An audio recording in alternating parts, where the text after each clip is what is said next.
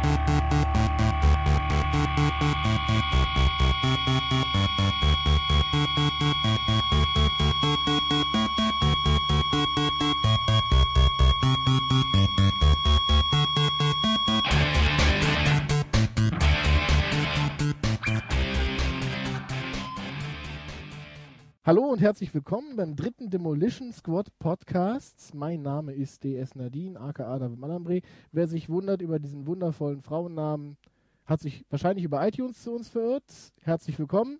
Schaut auf die Webseite www.demolitionsquad.de. Den Rest spare ich mir. Ich habe heute zwei Gäste. Ich fange an bei unserem Stargast, den stellvertretenden Chefredakteur der GamePals, zu finden auf gamepals.de, Herrn Thomas Miller. Hey, und ich habe leider nicht so einen coolen Nick. So ein Muss ich jetzt eigentlich Nick. gehen, ne? Was? Das ist ja so Aufnahmeprüfung. Wenn ich hier reinkomme, brauche ich einen coolen DS, DH Du 415. bist ja nicht 13. DS. Also DS steht ja für Demolition Squad und äh, wir könnten dich ja GP Tom nennen. GP Tom.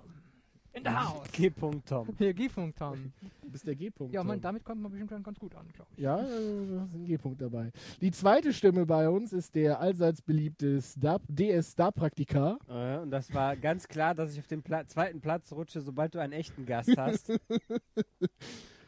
willst ja eh nicht genannt werden. Ich darf ja nicht mal deinen echten Namen nennen. Der Geheimnisvolle. Er ist der Geheimnisvolle. Genau. Ähm, wir haben drei Themenblöcke. Nummer eins ist erstmal ein, ein ganz kleines, winzig kleines bisschen Eigenwerbung und Selbstvorstellung äh, von mir selbst noch einmal und von unserem äh, Stargast. Dann reden wir natürlich wie immer über Spiele und wir haben diesmal auch ein Talk-Thema, was wir auch äh, halbwegs vorbereitet haben. Ähm, mit Bezug zur Videospielbranche, aber hört einfach durch, dann werdet ihr es mitbekommen. Also, heute ist Stargast, wie gesagt, äh, stellvertretender Chefredakteur der GamePals bei mir. Mhm, Das ist ein reines Online-Magazin. genau. Mittlerweile schon, denk mal, sechs Jahre alt. Ui. Noch, also noch lange vor meiner Zeit gegründet. Ja, aber es ist, nicht eher- meine, ist, ist nicht meine Erfindung. Also. aber es ist, also GamePals ist ja auch deswegen so toll, weil da immer ein Demolition Squad Comics drin rumsteht. Sicher, natürlich. Was gibt's auf, auf, auf GamePals sonst noch alles Tolles? Mhm. Also, wenn ich es ganz kurz und knapp umreißen müsste, beschäftigen wir uns mit dem groben Feld so Videospielkultur. Wir sind also jetzt nicht die, die reine News-Seite. Also wir haben eher so Sachen wie Kolumnen, Interviews mit irgendwelchen Akademikern, die irgendwie in dem Bereich forschen, ähm, Retro-Artikel, dass wir Konsolen oder alte Spiele vorstellen und dazu dann zusätzlich reden wir natürlich auch noch über aktuelle Spiele. Aber dann abseits von so Kaufempfehlungen, also es sind mehr Meinungen von unseren einzelnen Redakteuren, die dann sagen, was sie zu einem Spiel denken und nicht, äh, ihr dürft es kaufen, wenn ihr die 15 Punkte toll findet oder so. Okay, okay. Also äh, halt eher schon äh, wo, groben, groben Vergleich zu schlagen. Jetzt halt kein, kein Testmagazin, sondern vielleicht so eher die, die Edge des Internets. Ja, also es geht darum, schon einen gewissen qualitativen Grundniveau zu haben, dass man ähm, sich ein bisschen abhebt von anderen Leuten. Mhm. Okay, okay, okay. So viel, so viel zum Werbeteil.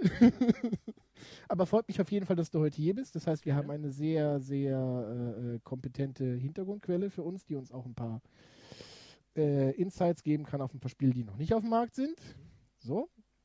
Ähm, winzig kleiner äh, Hinweis von mir in eigener Sache. Morgen, vom Zeitpunkt aus, wo wir es aufnehmen, ihr hört das Ding leider erst am Dienstag, ähm, sind wir oder bin ich, Demolition Squad, auf der Intercomic in Köln, wo wir ein exklusives Artwork auch an den Mann bringen wollen.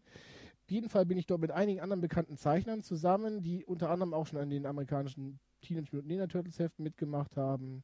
Mit diesen Damen und Herren werde ich nach der Intercomic, in, also nicht sofort am selben Tag, sondern die, im Laufe der kommenden Tage auch einen Podcast aufnehmen, dann nur zum Thema Comics für die Leute, die fragen, wann reden wir über Comics, weil an sich geht es ja um beides. Kommen wir einfach zu den Spielen. Äh, womit wollen wir anfangen? Ich glaube, das offensichtliche Thema ist Brutal Legends. Das haben wahrscheinlich alle, die hier sind, schon mal gespielt. Ja, aber unser Talk-Thema geht ja auch in die Richtung, deswegen wäre es gar nicht so schlecht, das als letztes zu positionieren. Okay. Oder? So. Ähm, schmeiße ich einfach mal in den Raum. Fangen wir an mit DJ Hugo. Ist rausgekommen letzte Woche Freitag offiziell. Schon vielerorts vorher im Laden. Also DJ Hero rausgekommen für Xbox 360, PS3, PS2 und Wii. Ähm, ist ein Guitar Hero mit einem Turntable. Ja, richtig. Ich habe den Turntable gerade in der Hand. Der ist äh, eigentlich sehr schön verarbeitet. Äh, relativ schwer, vor allen Dingen der Turntable, der hat ja an den Seiten so, so Metallteilchen, wodurch er schwerer zu drehen ist. Ich glaube, das soll zum Realismus-Feeling beitragen. Ich, ich glaube, dass diese Metallteilchen sind lackiertes Plastik. Meinst du? ja, ich bin mir ziemlich das ist sicher. aber sehr hochwertig verarbeitet. Das ist echt hoch, ja, das ist sehr gut Das verarbeitet. ist sehr hochwertiges Plastik. Ja, man kann diesen Turntable für Links- und Rechtshänder anpassen. Ja. Also ein sehr innovativer Controller mit äh, drei Buttons auf der Platte, einem Crossfader, dann, was, wie nennt man diesen Drehbutton hier? Tja, keine Ahnung. Für die Drehbutton. auf jeden Fall. Und einen Button für äh, den Euphorie-Modus. Und dann gibt es hier noch AKA Star Power, AKA, wie heißt es bei Rockband? Overdrive. Overdrive. so Overdrive. Okay, und dann kann man hier noch so eine Geheimklappe hochklappen und darunter hat man nochmal ein normales Steuerkreuz. Also kann man theoretisch auch Street Fighter mitspielen. Und wenn du jetzt sagst, Gugu Gadgetto DJ, was passiert dann? Was passiert dann? Äh, ja, dann geht die Musik los, ne? Ah, okay. Ja, äh, wo fängt man an? Also in Guitar Hero kennt ja jeder, man spielt einfach die herannahenden Notenbahnen nach, die auf einen zurollen. Da sind ja verschiedene farbige Knöpfe. Diese Knöpfe gibt es jetzt auch, die sind aber auf diesem Platten-Turntable vorhanden. Ähm, die drückt man ebenfalls nach. Was die, die Frage, äh, die sich mir da aufgeworfen hat und dir auch, äh, mit Blick auf den Praktikanten, war einfach, was symbolisiert das Nachdrücken der farbigen Tasten auf dem Turntable? Ja, das, da kommen wir, glaube ich, nie dahinter, es sei denn, du lädst mal einen richtigen DJ ein, der uns erklären kann, was das bedeuten soll. Also folgendermaßen ist es halt so, dass eben auch diese Notenbahnen auf einen heranfliegen. Man kann die Platten auch scratchen, dann kommt ein spezielles Symbol, dann drückt man einen der Buttons fest und scratcht dann die Platte. Das hat einfach die, die Bewandtnis, dass normalerweise es werden ja immer zwei Lieder zusammengemixt. Das heißt, ein richtiger DJ hätte ja zwei Plattenteller vor sich. Und dadurch, dass man hier die eine Taste gedrückt hält, jede Taste steht für eine Spur des Liedes, also von, also für einen der, bei, eins der beiden Lieder, aus denen das Ganze zusammengestellt wird. Das heißt, wenn man den blauen Button drückt und scratcht, dann scratcht man die eine Platte. Wenn man den grünen Button hält und scratcht, scratcht man quasi die andere Platte. Stimmt, den roten scratcht man gar nicht, ne? Den roten scratcht man gar nicht, über den roten werden irgendwelche äh, Effekte eingespielt. Naja, wo der so Ausrufe macht, so, yay, oh ja, cool. ja. Hm. Aber ich meine, ich habe den Titel jetzt noch nicht wirklich äh, selbst gespielt. Es ist aber so, so wie bei Guitar Hero und den ganzen anderen Spielen, dass du nicht selbst die Musik machen kannst, sondern nur im richtigen Moment den richtigen Zeitpunkt äh, abwarten musst, um den Knopf zu drücken, damit dann die Spur im Hintergrund weiterläuft. Das ist richtig. Ähm, wobei es bei Guitar Hero hast du ja schon, wenn die Titel gut gewählt sind, ein ziemlich gutes Mittendrin-Gefühl, weil wenn du eine Note verhaust, dann steht ein farbiger Button ja für eine Note wirklich oder für einen gespielten Ton irgendwie oder von mir aus auch Akkord, ähm, der dann ausfällt. Und das ist hier halt nicht der Fall. Wenn du hier einen Button verhaust, fällt die ganze Tonspur aus. Okay. Weil du hast einen Mix, der besteht aus zwei, aus zwei Teilen von Liedern, also aus zwei Lieder, die werden zu einem Mix vereint. Und wenn ich jetzt zum Beispiel den einen Teil des Mixes verhaue, aber bin gerade nur auf einer Spur, das heißt, äh, wie gesagt, ich habe den Mix aus zwei Liedern, aber gerade ist nur ein Teil des Liedes drin und verhaue da einen Punkt, ist auf einmal Stille. Hm. Komplett. Und das ist eigentlich, ähm, man hat nicht so sehr das Gefühl, das Ganze zu spielen, wie du es bei Guitar Hero hast oder vor allen Dingen, äh, wenn du Rockband spielst mit den Wams. Bei den Wams ist es ja wirklich tatsächlich so, du kannst ja da improvisieren. Ja. Ja. Das kannst du kaum noch näher dran kommen. Ist aus, außer du machst halt wirklich ein Full-Fledged, äh, 15 Symbols. genau. So schön wie bei den 80er Hair Metal Bands. Ja, geil. Ähm, aber das ist doch etwas abstrakt. Abgesehen davon muss ich sagen, es ist halt was Erfrischendes. Also erfrischend im Sinne von, in Zeiten von, ich habe es auf der Webseite aufgezählt, ist innerhalb von zwei Monaten kommt raus Rockband Beatles, Rockband Lego, Guitar Hero 5, Guitar Hero Van Halen und Band Hero. Wobei ich immer noch der Überzeugung bin, dass Band Hero und Guitar Hero 5 dasselbe Spiel sind. Nur in der neuen Verpackung wahrscheinlich. ist sogar die Buttons sind gleich. Also wenn du weiter drückst oder zurück, ist dieselben Buttonmotive. Also alles gleich. Natürlich hast du jetzt nicht äh, die Charaktere drin, aber ja gut, äh, sie wollen halt angeblich mit Band Hero äh, äh, wir schweifen schon ab. das gehört zum Talkthema. einfach nochmal dazwischen fragen. Also wenn man sich jetzt anschaut, dann äh, ist auf der Verpackung groß angezeigt, dass es ein 93 Original-Mixer gibt. Äh, und da sind dann so prominente Namen wie Eminem dabei oder auch äh, Herbie Hancock, die alte Jazzlegende, die Gorillas oder Queen. Ähm, ist es denn so, dass du zumindest dann wählen kannst? Ich möchte jetzt sagen wir mal ein Mashup machen aus Gwen Stefani und Nee, nee, nee, nee. Die äh, Sachen sind ja, du, die Mixes werden ja nicht live on the fly gemacht. Die Mhm. sind ja alle fertig da drin. Okay. So, ich glaube, sind es tatsächlich 93 Mixe? Ich glaube, aus 102 Titeln oder so etwas. Da steht 93 Original Mixes. Okay. Die sind ja aus einer bestimmten Anzahl aus Titeln zusammengebastelt. Ge, das heißt, man hört auch viele Lieder öfters, Mhm. aber man kann sich das jetzt nicht selber aussuchen, weil die Sachen sind schon von professionellen DJs oder bei den Entwicklern selber halt zusammengestellt worden, dass es halbwegs passt. Ähm, tja.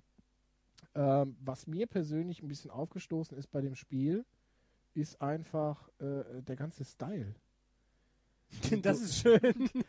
Nein, nein, der ganze Style ist, also wenn du, wenn man das, das Hättest Tutorial Gitarren gehabt, ne? spielt. Nee, nee, nee, das meine ich nicht. So äh, fängt an bei der Grafik, die Menüs ein bisschen, aber auch so, du hast jetzt zumindest ansatzweise gesehen, Thomas, Mhm. ähm, wenn, wenn du ins Tutorial gehst, dann kommt so eine Stimme sowas wie, wie Richie früher, ich weiß nicht, ob den irgendwer kennt, dann so, hey, yo, ich bin der Meister der Turntables und wenn ich mit dir fertig bin, bist du ein echt tighter DJ, ich bring dir die fetten Beats bei. Und wo du schon mal da bist, gib mir mal dein Portemonnaie. So in der Art. Ja, es ist so eine Mischung aus cool und schlecht eingesprochen. Mhm. Also ähm, es ist pseudo cool, es ist nicht so richtig gut gemacht. Man merkt schon, in welche Richtung die eigentlich gehen wollten. Und das kotzt mich an, diese Richtung, in die sie gehen wollen. Aber vielleicht ist die englische Version ja besser. Ähm, die, da wird der tatsächlich, glaube ich, von Grandmaster Flash eingesprochen. Wer auch immer das ist, der ist wohl bekannt, aber ich kenne mich nicht aus unter DJs. Ähm, wo wir gerade bei Recycling ganz kurz waren, von wegen Band Hero und Guitar Hero 5, was mich auch sehr, sehr wundert ist, also ähm, man spielt dieses Spiel und man hat ja im Hintergrund, dann sieht man seine Figur, wie sie die Platten auflegt und vorne hast du die Massen und die Massen feuern dich an. Ja gut, aber das ist doch ein DJ. Der macht doch Musik, damit die Leute tanzen. Warum feuern die mich an? Warum haben die jetzt eins zu eins die Guitar Hero Crowd da rein kopiert? Ja, aber ich glaube dadurch, dass das halt äh, das DJ-Tum nicht so verbreitet ist, äh, ja, geht ein bisschen von der von der Nähe verloren. Also bei einer Gitarre, das ist ja, kann sich jeder was drunter Es vorstellen. ist halt auch ein so. Instrument. und man weiß, welcher Knopf was simuliert. Und jetzt bei, bei den DJ Hero, äh, da, also ich persönlich kann da nicht so gut einsteigen.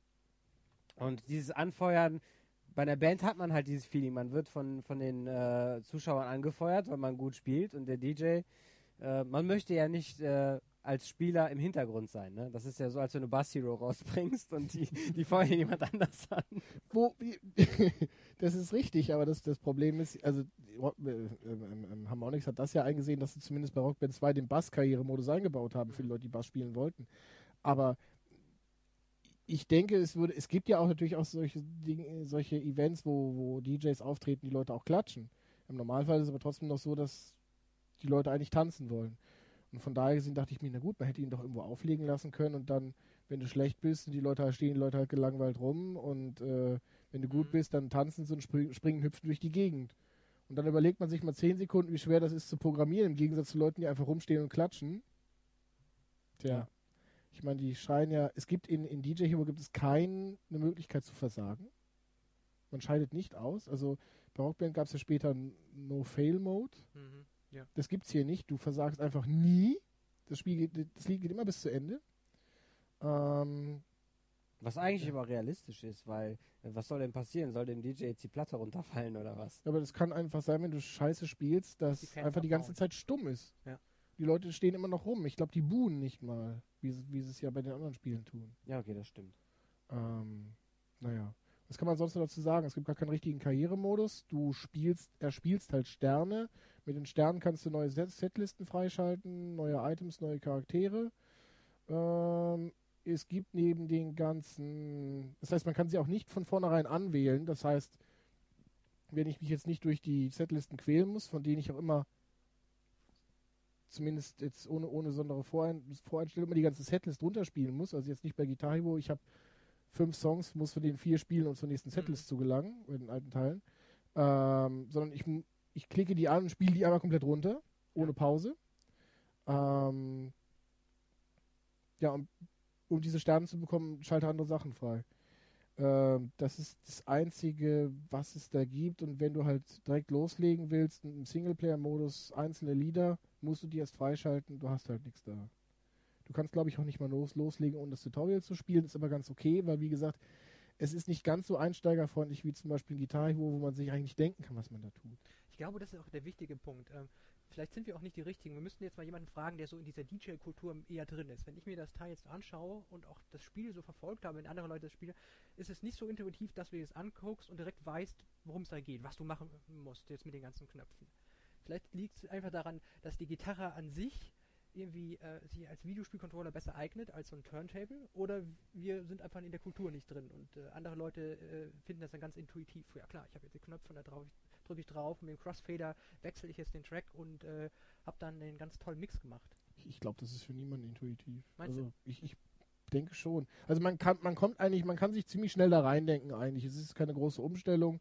Die Lernkurve ist eigentlich gut gelöst. Das ist eigentlich nicht das Problem. Es ist halt, Ja, finde jeder halt- weiß, wie eine Gitarre ja, funktioniert. Genau. Ich finde auch, dass, dass diese Abstraktion bei zum Beispiel Rockband ganz einfach viel besser und intuitiver funktioniert. Du hast halt bei dem Schlagzeug vier Pads und jeder weiß, okay, ich hau drauf, wenn entsprechend die Farbe auf dem Bildschirm erscheint. Bei der Mhm. Gitarre drücke ich oben mit den Fingern am Hals die Saiten, die Akkorde und unten muss ich die Seite anschlagen. Richtig. Und hier weiß ich nicht. Also wenn ich mir das Ding jetzt immer noch 20 Minuten länger anschaue, weiß ich wahrscheinlich immer noch nicht ganz, wie äh, das Spiel funktioniert. Weil zum Beispiel, er sitzt jetzt neben mir und spielt jetzt schon die ganze Zeit mit dem Turntable. Der dreht sich auch ganz schön, den kann man von Hand drehen.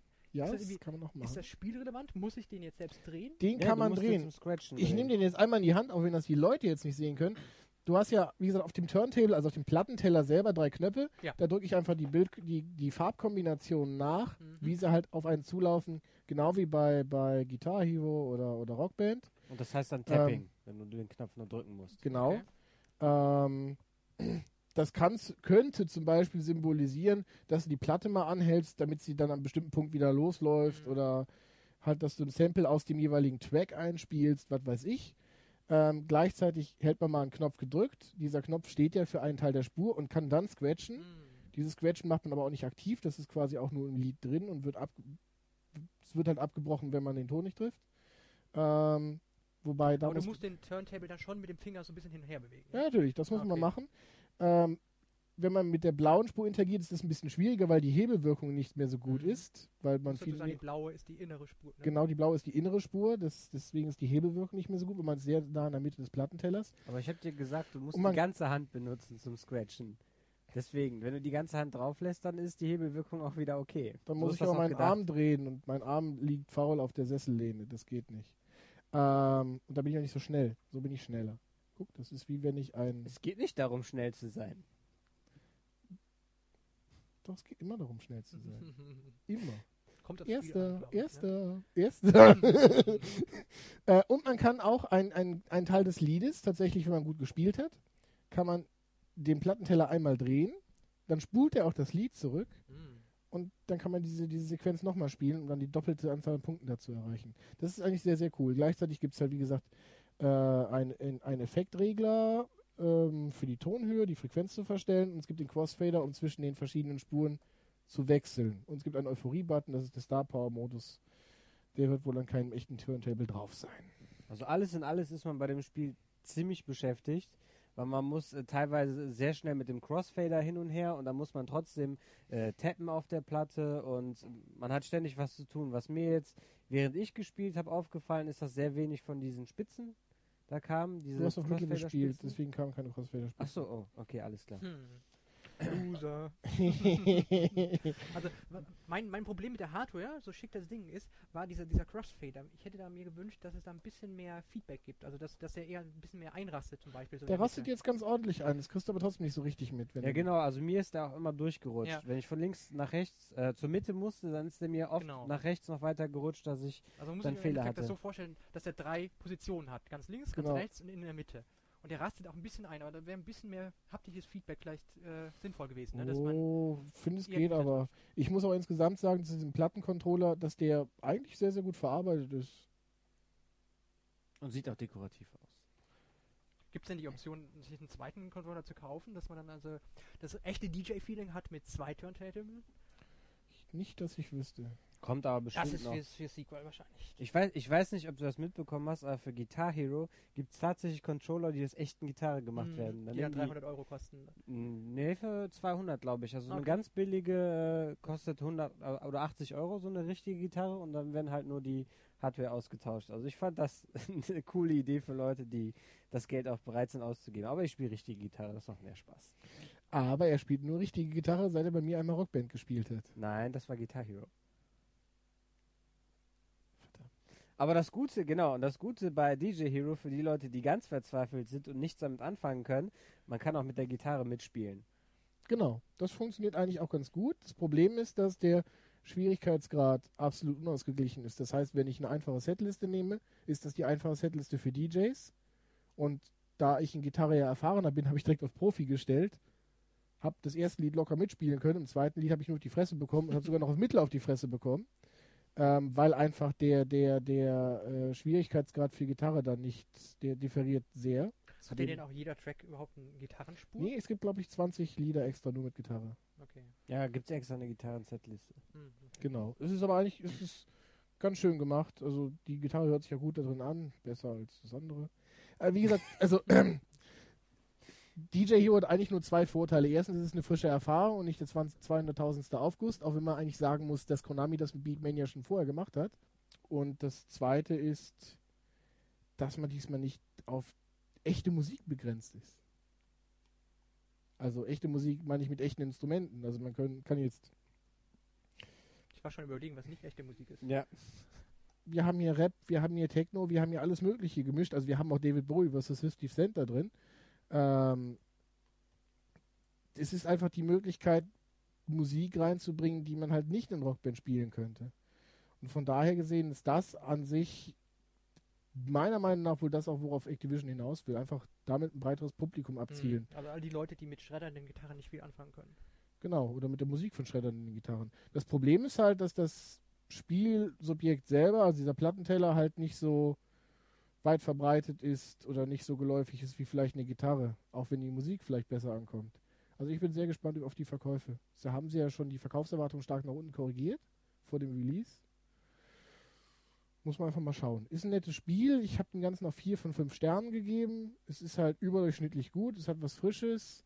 Äh, es müsste die Karriere besser ausbauen. Okay, der Style ist eine Geschmacksfrage.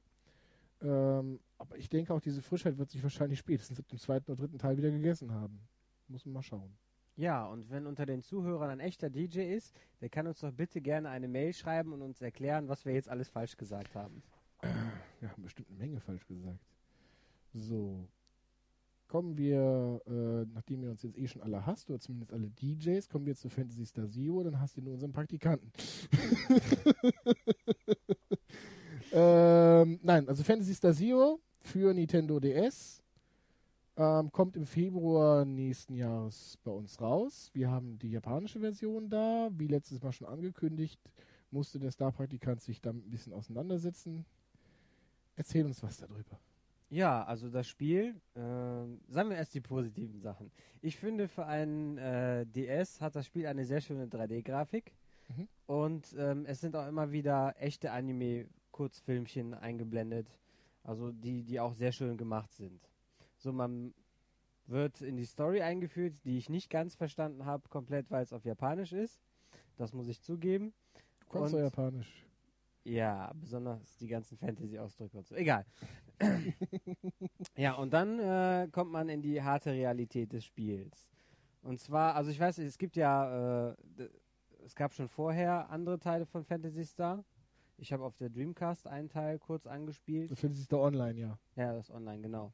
Und ähm, es ist meiner Meinung nach vom Spielprinzip her genauso, nur dass man viel deutlicher sieht, dass die Welt in kleine Kästchen unterteilt ist. Ja. Denn man hat eine kleine Karte, die ist in Kästchen unterteilt, dann betritt man sein erstes Kästchen, dort spawnt eine Gruppe von Gegnern, die man brav wegschießen kann und dann spawnt eine exakte Kopie oder eine leicht andere Gruppe, die man nochmal besiegen darf.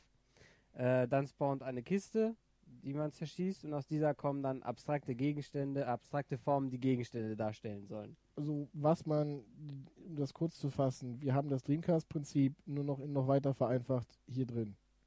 Genau. Ja, und nachdem man sich dann durch 30 oder 40 dieser Kästchen äh, durchgekämpft hat, kommt man irgendwann bei einem Endboss äh, an. Im Fall des ersten Levels ist das ein Tentakelboss, der äh, in der Mitte von einem Holzsteg ist und ja, da muss man halt immer drum herumlaufen und äh, seinen Attacken ausweichen und ihn halt besiegen. Tja, das hört sich an wie in jedem anderen Spiel auch. Ja, alles, all, alles in Ähm. allem konnte mich das Spiel jetzt aber nicht so weit fesseln, dass ich unbedingt über Level 7 oder 8 hinauskommen wollte.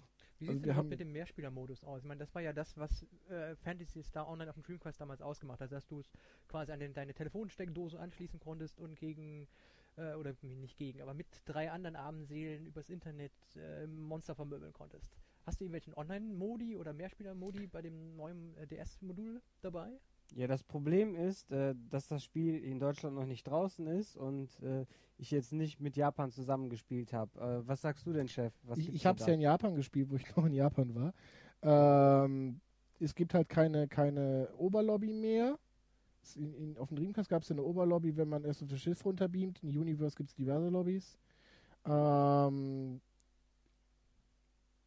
äh, ist, man sucht halt einfach nur ein offenes Spiel und irgendwann hat man dann vier Leute auf dem Bildschirm, hat dann vier Namen da stehen und dann geht's los. Man sieht das Bild der vier Leute, zieht los und, und, und äh, Wie läuft die Kommunikation dann ab? Hast du immer noch so vorgefertigte Phrasen, die du auswählen kannst? Du hast unten auf dem Touchscreen vorgefertigte Phrasen. Es wäre jetzt sehr schön, wenn du das Spiel auch dabei hättest, äh, Herr Star-Praktikant. Ähm, du hast vorgefertigte Phrasen und vorgefertigte Icons. Du kannst auch selber Icons malen, also du kannst dann richtig schön mit dem DS, die wie im Pictochat sowas was, was zurechtlegen. Ähm, ich glaube, das kannst du auch speichern, weil das kannst du ja so schnell gar nicht on the fly malen. Hm. Dafür hast du gar nicht die Zeit. Ich habe es aber während meiner Partie mit den Leuten nicht hinbekommen, freien Text zu schreiben. Also ich musste mich tatsächlich nur mit Phrasen bedienen und durfte nichts tippen. Also entweder war ich zu doof, ich habe jetzt auch nicht, ich habe jetzt auch nur eine Kampagne gespielt, ähm, oder äh, äh, es geht halt tatsächlich nicht um Beleidigung zu vermeiden, ähm, was ja auch verständlich ist. Vor allen Dingen die Bedienung läuft auf dem DS noch wesentlich schlechter als auf dem Dreamcast. Also auch wenn ich jetzt äh, äh, von einigen gedisst werden mag, weil ich über die Dreamcast-Variante schlecht rede, aus, aus da, für damalige Verhältnisse war das okay. so. Aber man kann ja, wenn man das mit, mal mit Zelda oder, oder Mario 64 vergleicht, man kann die Feinde nicht aufloggen. Die laufen ja quasi immer nur wie in einer Linie hinter einem her. Man läuft ans eine Ende des Raumes, schießt auf die, die auf einen zukommen. Man muss denen noch ein bisschen entgegenlaufen, um überhaupt seine Waffe auszurichten. Äh, man konnte die Waffe ja nicht nach vorne ausrichten, weil der Dreamcast hatte nur einen Stick. So, das heißt, um die Waffe auszurichten, muss ich ja auch laufen. Man kann die Gegner nicht aufloggen, sodass ich um sie herumlaufen au- und auf sie schieße. Äh, das ist, das geht am, am, am DS mangels Analogstick ja noch viel weniger. Alles. Aufloggen kann ich immer noch nicht. Und ähm, dann etwas zu tippen und gleichzeitig auf dem oberen Bildschirm weiterzuspielen, weil ich ja nicht Pause drücken kann, weil es ja ein Mhm. Online-Spiel ist, das geht vorne und hinten nicht. Und deswegen wahrscheinlich nur die vorgefertigten Phrasen. Ähm, der DS hat ja eigentlich ein Mikro, das wird auch nicht genutzt, ja? Der hat doch in der. Mitte zwischen dem Bildschirm Mikrofon, also man könnte ja theoretisch äh, darüber auch sprechen, aber das hat das Spiel auch nicht Ja, aber die genutzt, oder? Japaner sprechen nicht gerne. Also ich war in Japan, die haben schon ziemlich viel mit mir gesprochen. Ja, ähm, äh, es hat keiner mit mir gesprochen. Ich glaube auch nicht, dass es unterstützt wird. Ich glaube auch die Datenbandbreite ist dafür einfach nicht hoch genug. Ich glaube, der, DS kö- der DS könnte es gar nicht verarbeiten. Achso. Also, ich, also, das ist jetzt nur eine Vermutung von mir, aber ich denke, dass so Ton verschlüsseln, entschlüsseln, hin und her schicken, das braucht schon eine Menge Prozessorleistung. Und ähm, der ist mit der 3D-Grafik, die ja wirklich für ein DS-Verhältnisse sehr gut ist, dann doch schon ordentlich beschäftigt. Also kann ich jetzt nichts zu sagen, aber es gibt keinen Voice-Chat, nein. Ich bin Okay. aber auch sehr froh darum. Aber du hast gesagt, du schätzt, das ist, um Beleidigung zu vermeiden. Aber wir sprechen ja immerhin von der japanischen Version und Japaner beleidigen sich nicht. Tja, Das vielleicht. hast du mir erzählt. Also vielleicht können wir auch unserer Community mal ein bisschen andere Kulturen näher bringen. Erzähl doch mal, wie war das in Japan? Wie wurdest du in Gruppen aufgenommen? Wie hat man zum Beispiel dich behandelt, wenn du Fehler gemacht hast oder was nicht wusstest? Ja, es ist ja, du kommst. Es, das muss ich nicht erzählen, das war erst letztens auf OneUp, falls es hört. Es ist halt wirklich, du kommst rein, dann äh, Yoroshko Nagaishimas, also ich bitte darum, da seien Sie freundlich zu mir, also ist einfach nur auf gutes Gelingen quasi, gehst da rein, die Leute ziehen dich mit durch und wenn sie am Ende wegen dir verlieren, war es auch egal. Ja, beim nächsten Mal, wir streng, strengen uns noch mehr an. Was die damit eigentlich sagen wollen, ist natürlich, fick dich, du Arsch, wegen dir haben wir verloren, aber äh, geht nicht. So, und ähm, ich mag es aber, dass es keinen Voice-Chat hat, aber ich bin auch eh kein, kein großer Online-Spieler. Ähm, also ich habe Fantasy Star Universe bewusst auf dem PC gespielt, weil es da keinen Voice-Chat hat. Ja, und für die Gruppen, die unbedingt sich absprechen wollen, kann man immer noch eine Handykonferenz machen und dann Du gleich. kannst ja auch Skype im Hintergrund laufen haben oder sonst irgendetwas. Aber es war einfach, ich, ich habe es auf der Xbox gespielt und äh, die, die Tonqualität über das Headset von Xbox finde ich grauenvoll. So. Ich mag es auch nicht, wenn irgendwelche männlichen Spieler dann eine, eine zart beseitete Elfin spielen. Das sieht irgendwie komisch aus, ja. Ja, da kommt ein Finger auf mich, aber ich spiele immer nur Roboter. Achso, okay. Ja, Ähm, die Ähnlichkeit. und ähm, obwohl nicht immer Roboter, ist auch egal. Und äh, ich komme dann wo rein und dann so, ich war, das war, das war in der Beta von Fantasy Star Universe und dann so, ah, verpiss dich, du scheiß Mexikaner. Mexikaner? Hört sich mein Akzent mexikanisch an? Tja, also Online-Spielen, nee, ist nichts, ist, ist nichts für mich. Also, Vielleicht spielst du auch einfach nur mit den falschen Leuten. Ja, Amerikaner, die denken wahrscheinlich auch, dass Deutschland neben Mexiko irgendwo liegen muss. das kann ja gut sein. Das ist ja immerhin so in der Nähe von Spanien. Das ist ja fast das Gleiche. Ähm, also Fantasy Star Zero kommt bei dir nicht gut weg. Jetzt ist das nicht sehr, sehr tiefgängig gewesen. Wie ist denn das System überhaupt? Also du hast ja immer noch deine Waffen, du kannst diese Waffen aus, aufrüsten und ausrüsten. Du hast verschiedene Klassen. Kannst du uns dazu irgendwas erzählen? Also für mich, ich habe äh, erstmal einen Magier gespielt quasi. Äh, da habe ich mich mit meinem Stab erstmal durchgeprügelt, weil ich am Anfang keine Zauber hatte. Hm? Und ähm, später habe ich mir statt des Stabes eine Pistole geholt und festgestellt, ich komme sehr gut mit der Pistole durch. Ich brauche weder zaubern noch irgendwie äh, drauf zu kloppen. Und ähm, ja, die Zauber für die Zauber musste ich auch, ich weiß jetzt nicht, ob es an der Steuerung liegt oder woran. Ich musste relativ nah ran für die Zauber und dann war ich auch schon so nah, dass ich weiß nicht, dass ich Schießen besser fand. Und dann habe ich mir daraufhin einen zweiten Charakter gemacht, einen, äh, ja, ich weiß nicht, Schützenranger, wie auch immer die Mhm. heißen. Rangers war- die Klasse. und äh, ja, mit dem kam ich auch ganz durch, ganz gut durch. Und er spielte sich genauso wie mein Magier. Also bis zur siebten Stufe oder achten Stufe habe ich jetzt keine Unterschiede zwischen den Klassen gemerkt. Na gut, also das Pro Problem ist, dass eigentlich auch alle am Anfang relativ gleich starten. Du kannst dich später spezialisieren. Ähm, was ist mit Langzeitmotivation aufleveln? Sagen wir mal direkter Vergleich Diablo und Co. Also ich weiß nicht, sammeln. ich habe jetzt wirklich nicht so lange gespielt, aber ich glaube nicht, dass das an, dass das Item-System annähernd so gut ist wie bei Diablo. Es gibt, soweit ich das gespielt habe, drei Klassen. Es gibt Armor, es gibt Waffe und ich weiß gar nicht, was das dritte war, ehrlich gesagt. Da war irgendwann noch was drittes, aber ich konnte es nie wechseln und den Mac gibt es ja noch, den man füttern kann. Hm? Und ähm, für mich kam halt überhaupt keine Langzeitmotivation auf, weil das Itemsystem sah für mich nicht so anspruchsvoll aus. Die Levels waren irgendwie immer gleich, beziehungsweise die mit den zwei Gegnergruppen hintereinander immer wieder dasselbe. Das hat mich persönlich sehr stark demotiviert. Also das Spielprinzip ist ja tatsächlich immer das gleiche. Du rennst durch die Gegend und haust die, knüppelst die Gegner nieder. Ähm, Überspitzt gesagt, das gleiche Spiel wieder mal in einer neuen Verpackung? Ja, Ja. diesmal ist es halt äh, schön portable, dass man es auch in der Bahn spielen kann oder im Zug. Also es hat jetzt halt zumindest jetzt im Gegensatz zu den ganzen Fantasy Star Portable Spin-offs für die PSP ist es jetzt zumindest wieder ein eigenes Universum. Also eine komplett eigene Story, eigene Charakterdesigns und so weiter. Aber ansonsten ist es an sich das Dreamcast-Spiel mit ein paar Elementen aus Universe übernommen. Das heißt, man kann schon den Waffen ähm, sozusagen Spezialattacken verpassen, diese Spezialattacken leveln, dass sie Zusatzfeuerschaden machen, Blitzschaden oder irgendetwas. Äh, es gibt Rare-Items, man kann die Items aufbessern und so weiter. Das heißt, es gibt da schon eine ganze Menge an, an Kram zu tun, wenn man mag. Ähm, man kann sich aber einfach so durchboxen. Also ich habe tatsächlich Fantasy Star Universe wegen der Story gespielt und mich weniger um die anderen Sachen gekümmert. Und hatte trotzdem am Ende einen, einen Level 50 Charakter, bis Sega meinen Account gelöscht hat. Der Unterschied zur Dreamcast-Version ist, dass man auch im Einzelspielermodus halt noch zwei Leute dabei hat. Ja, genau, genau. Ja, und äh, die können halt die Gegner für mich weghalten. Ich bin halt mit meiner Magierin immer erst ein Stück zurückgelaufen, sodass die äh, meine Computerfreunde die in den Kampf äh, verwickelt haben und dann konnte ich von weitem bequem schießen und habe deswegen Das eigentlich Schöne den ist aber, dass die Computerfreunde auch meistens zu dir zurücklaufen, denn das ist wie beim Dreamcast. und Das ist also, es gab so kleine Quests im Dreamcast, wo du auch Gefolgsleute hattest. Und es ist wie bei Universe, die, die KI-Kompanen sind strohdumm. Kannst du dem wenigstens irgendwelche Befehle erteilen, dass du sagst, hey, Dumpfbacke, stell dich mal links hin? Nee, die machen eigentlich alles von alleine. Was mich auch sehr gestört hat, einer von den äh, Nebencharakteren ist halt eine Heilerin.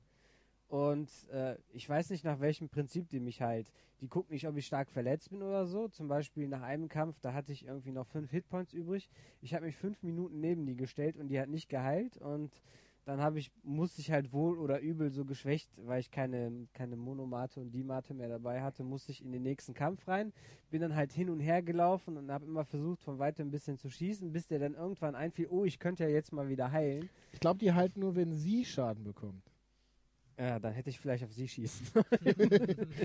Okay, kommen wir weg von dem Spiel. Äh, schnappst dich da noch mal ein bisschen rein und dann gibt es demnächst das Preview bei uns. Ähm, Komme ich mal zu meinem Stargast, weil der war jetzt ganz, ganz, ganz leise. Äh, lass ich ihn ein bisschen erzählen. Worüber möchtest du uns was erzählen? Brutal Legend machen wir am Ende. Schade, ich will über Brutal Legends reden. Wir können auch jetzt Nee. über Brutal Legend Nein, reden. Ich will ja deinen, deinen hart ausgeklügelten Sendeablauf hier nicht durcheinander. ach, der ist, der ist nicht ausgeklügelt. Wir haben schon eh viel zu lange über die zwei langweiligen Spiele Dann gesprochen. lass uns mal über ein Spiel reden, wo- wovon wir zumindest alle hier den Vorgänger, denke ich, gespielt haben. Assassin's Creed oder jetzt den Nachfolger Assassin's Creed 2. Okay. Ähm, um das einzufassen, ich habe die ersten zwei Stunden bislang vielleicht äh, spielen können. Mhm. Und Ganz kurz, also Assassin's Creed 2 kommt für Xbox 360, PS3. Kommt es auch für PC? äh, nee, es kommt aber eine PSP-Version raus am gleichen Tag. Ja, aber es ist auch ein anderes Spiel. Äh, und das kommt irgendwann Mitte bis Ende November. Ich glaube eine Woche nach Call of Duty. Also auch um den 20. denke ich, 19. Okay, oder 20. also November. Assassin's Creed 22. Ubisoft. November oder so etwas. Ubisoft, Xbox 360, PS3. Du hast es zwei Stunden gespielt auf den Ubi Days, was? Genau, auf eine, auf eine Pressetour, auf Mhm. das Event, ja. Und der erste Eindruck, also wenn man sich auch mit den, mit den Entwicklern unterhält, ähm, ist, dass sie sich wirklich Mühe geben, diese Kritikpunkte, die ja von allen Seiten jetzt zu Recht oder zu Unrecht äh, dem Erstlingswerk so an den Kopf geworfen wurde, wie zum Beispiel, dass äh, es optisch sehr, sehr schön ist, dann so zwei, drei Spielmechaniken hat und die dann immer wieder äh, zelebriert und immer wieder äh, holt, auf den Tisch schmeißt. Also Ja. dass du quasi, du gehst in drei Städte und überall darfst du dem 15. Passanten dann noch irgendwas aus der Tasche stehlen oder du setzt dich auf eine Bank und musst jemanden belauschen. Mhm. Und genau das wollen sie jetzt als zentralen Punkt anders machen im neuen Teil. Also Abwechslungsreichtum ist, glaube ich, so das Mantra, was man sich so an die Wand geschrieben hat. Und zumindest in den ersten zwei Stunden haben sie das auch sehr, sehr gut gemacht. Also muss ich vorstellen, abgesehen von dem üblichen Tutorium wird am Anfang so die, die Welt und die Spielcharaktere vorgestellt. Also du hast jetzt auch mit, äh, keine Ahnung, du spielst jetzt in, im Renaissance-Italien, in, ich denke, Venedig fing es an, ja, in Venedig und äh, deine, deine, dein Love Interest wird dann am Anfang vorgestellt oder die Familie wird, äh, wird einzeln vorgestellt und immer wieder bekommst du so kleine Aufgaben gestellt, wie zum Beispiel, bring mir mal gerade den Brief darüber oder ähm, hey junger Mann, wir machen mal einen Wettlauf hier, wer zuerst oben auf dem Turm von hier dem komischen ähm, Kirchengebäude ist zum Mhm. Beispiel. Ähm, oder dass du ähm, ein Parcours mit jemand anderem äh, in einem bestimmten Zeitrahmen schaffen musst. Alles halt so, so kleine Sachen, die, die ganz nett in die Story rein verpackt sind. Und du wirst halt von einem Ort zum nächsten ge gescheucht. Wobei das eigentliche Gameplay-Prinzip wie beim ersten ist, dass du in der Gegend rumlaufst. Du kannst also mit äh, einem Knopfdruck die Wand hochkraxeln äh, und von oben dann wieder ganz sehr galant in den strategisch platzierten Heuballenwagen und runter, äh, runterspringen. Ähm, zwei Stunden ist natürlich jetzt nicht wirklich viel Zeit in so einem Riesenspiel und ich habe auch leider nicht die anderen Städte gesehen. Mhm. Also mein Problem vor Also nur Venedig fängt an oder wo? Genau. Mein Problem bei dem ersten war, was ich so ein bisschen schade fand, wo noch so, wo das viel Potenzial verschenkt worden ist beim ersten Teil, dass die einzelnen Städte sahen zwar ein bisschen unterschiedlich aus, Die hatten einen anderen Farbfilter. Eine war braun, eine war blau, Genau. eine war grün. dass aber die Städte an sich auf das Spiel überhaupt keinen Einfluss hatten. Du hättest also jetzt die gleiche Aktivität in der fünften Stadt auch machen können, äh, wenn es die im Spiel gegeben hätte. Du machst das gleiche und die Spiel an sich hat keinen Charakter und, und, und äh, verändert nicht die, die Strategien zum Beispiel, die man an das Spiel heran Das ist richtig. Das Einzige, was halt wirklich äh, äh, die Stadt einem näher gebracht hat, waren diese Marktplatzschreier, die sagen, oh, hier König Richard, bla bla bla. Und die anderen. Geld. Nee, nee, du hast ja auch teilweise irgendwelche Leute, die einfach was verkündet haben auf dem Platz. Und äh, ähm, du warst ja in, teilweise bei rivalisierenden Parteien. Also teilweise warst du ja so bei englischen Koloniesachen, wo dann schon die, die Engländer, also die Kreuzzüge schon da Ja. waren. Und dann haben die halt dafür, was weiß ich, Volk König Richard, helft ihm, bla bla bla. Und da warst du in der anderen Stadt, wir müssen König Richard töten, das sind die Feinde. Das fand ich eigentlich sehr, sehr schön. Das Und hat an diese- die Epoche nahegebracht. Und das war eigentlich auch das, neben der schönen Grafik, wovon das Spiel gelebt hat. Eben. Und diese Polarität kommt auch im zweiten Teil wieder äh, ganz gut durch. Weil, ich meine, die meisten Leute, wir spoilen jetzt nicht, äh, es gab ja so eine Hub-World, dass du im, in der Gegenwart in irgendeinem komischen Science-Fiction-mäßigen Labor an ein Gerät angeschlossen wurdest. Mhm. Und das ist auch wieder im zweiten Teil der, äh, naja, die, die Oberwelt zu dem eigentlichen Spiel. Und man, man merkt also, das Spiel fängt genau da an, wo das erste Spiel geendet hat. Wo halt äh, du in deiner komischen Zelle bist und komische Schriften an der Wand entdeckt hast. Da beginnt das Spiel dann wieder. Und dieser, dieser Kampf zwischen den Assassini auf der einen Seite und den, ja, den, den Kreuzrittern oder den Tempelrittern oder den, ähm, den, na, wie nennt man sie? Die Dan Brown-Fans unter uns kennen sie alle? Hm, Die. Illuminati? nicht die Illuminati, Die Kreuz, die Tempelritter hatten die Tempelritter, genau, die Tempelritter meinte ich. Das ist also diese, diese, dieser Kampf zwischen Tempelrittern und Assassini jetzt nur in einer neuen Epoche äh, Mhm. erzählt wird. Das ist auch wieder der Überbogen bei dem neuen Spiel.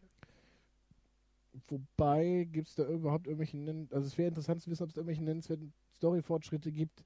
Ist bei Assassin's Creed 1 das äh, Unbefriedigende war meiner Meinung nach das Ende, dass du, dass keine der beiden Stories zu Ende erzählt wurde, wirklich. Mhm. Weder die in der Vergangenheit noch die in der Gegenwart. Und die, die Gegenwart ist ja eigentlich nur dieses, dieses Gebilde, was das Ganze zusammenhängt, dass man da noch 300 Fortsetzungen dran basteln kann im Endeffekt, wenn man, wenn man lustig ist. Das heißt, da wird man wahrscheinlich auch so, schn- so, schnell kein Ende absehen können. Ich vermute ja mal, dass es auf eine Trilogie ausgelegt wird.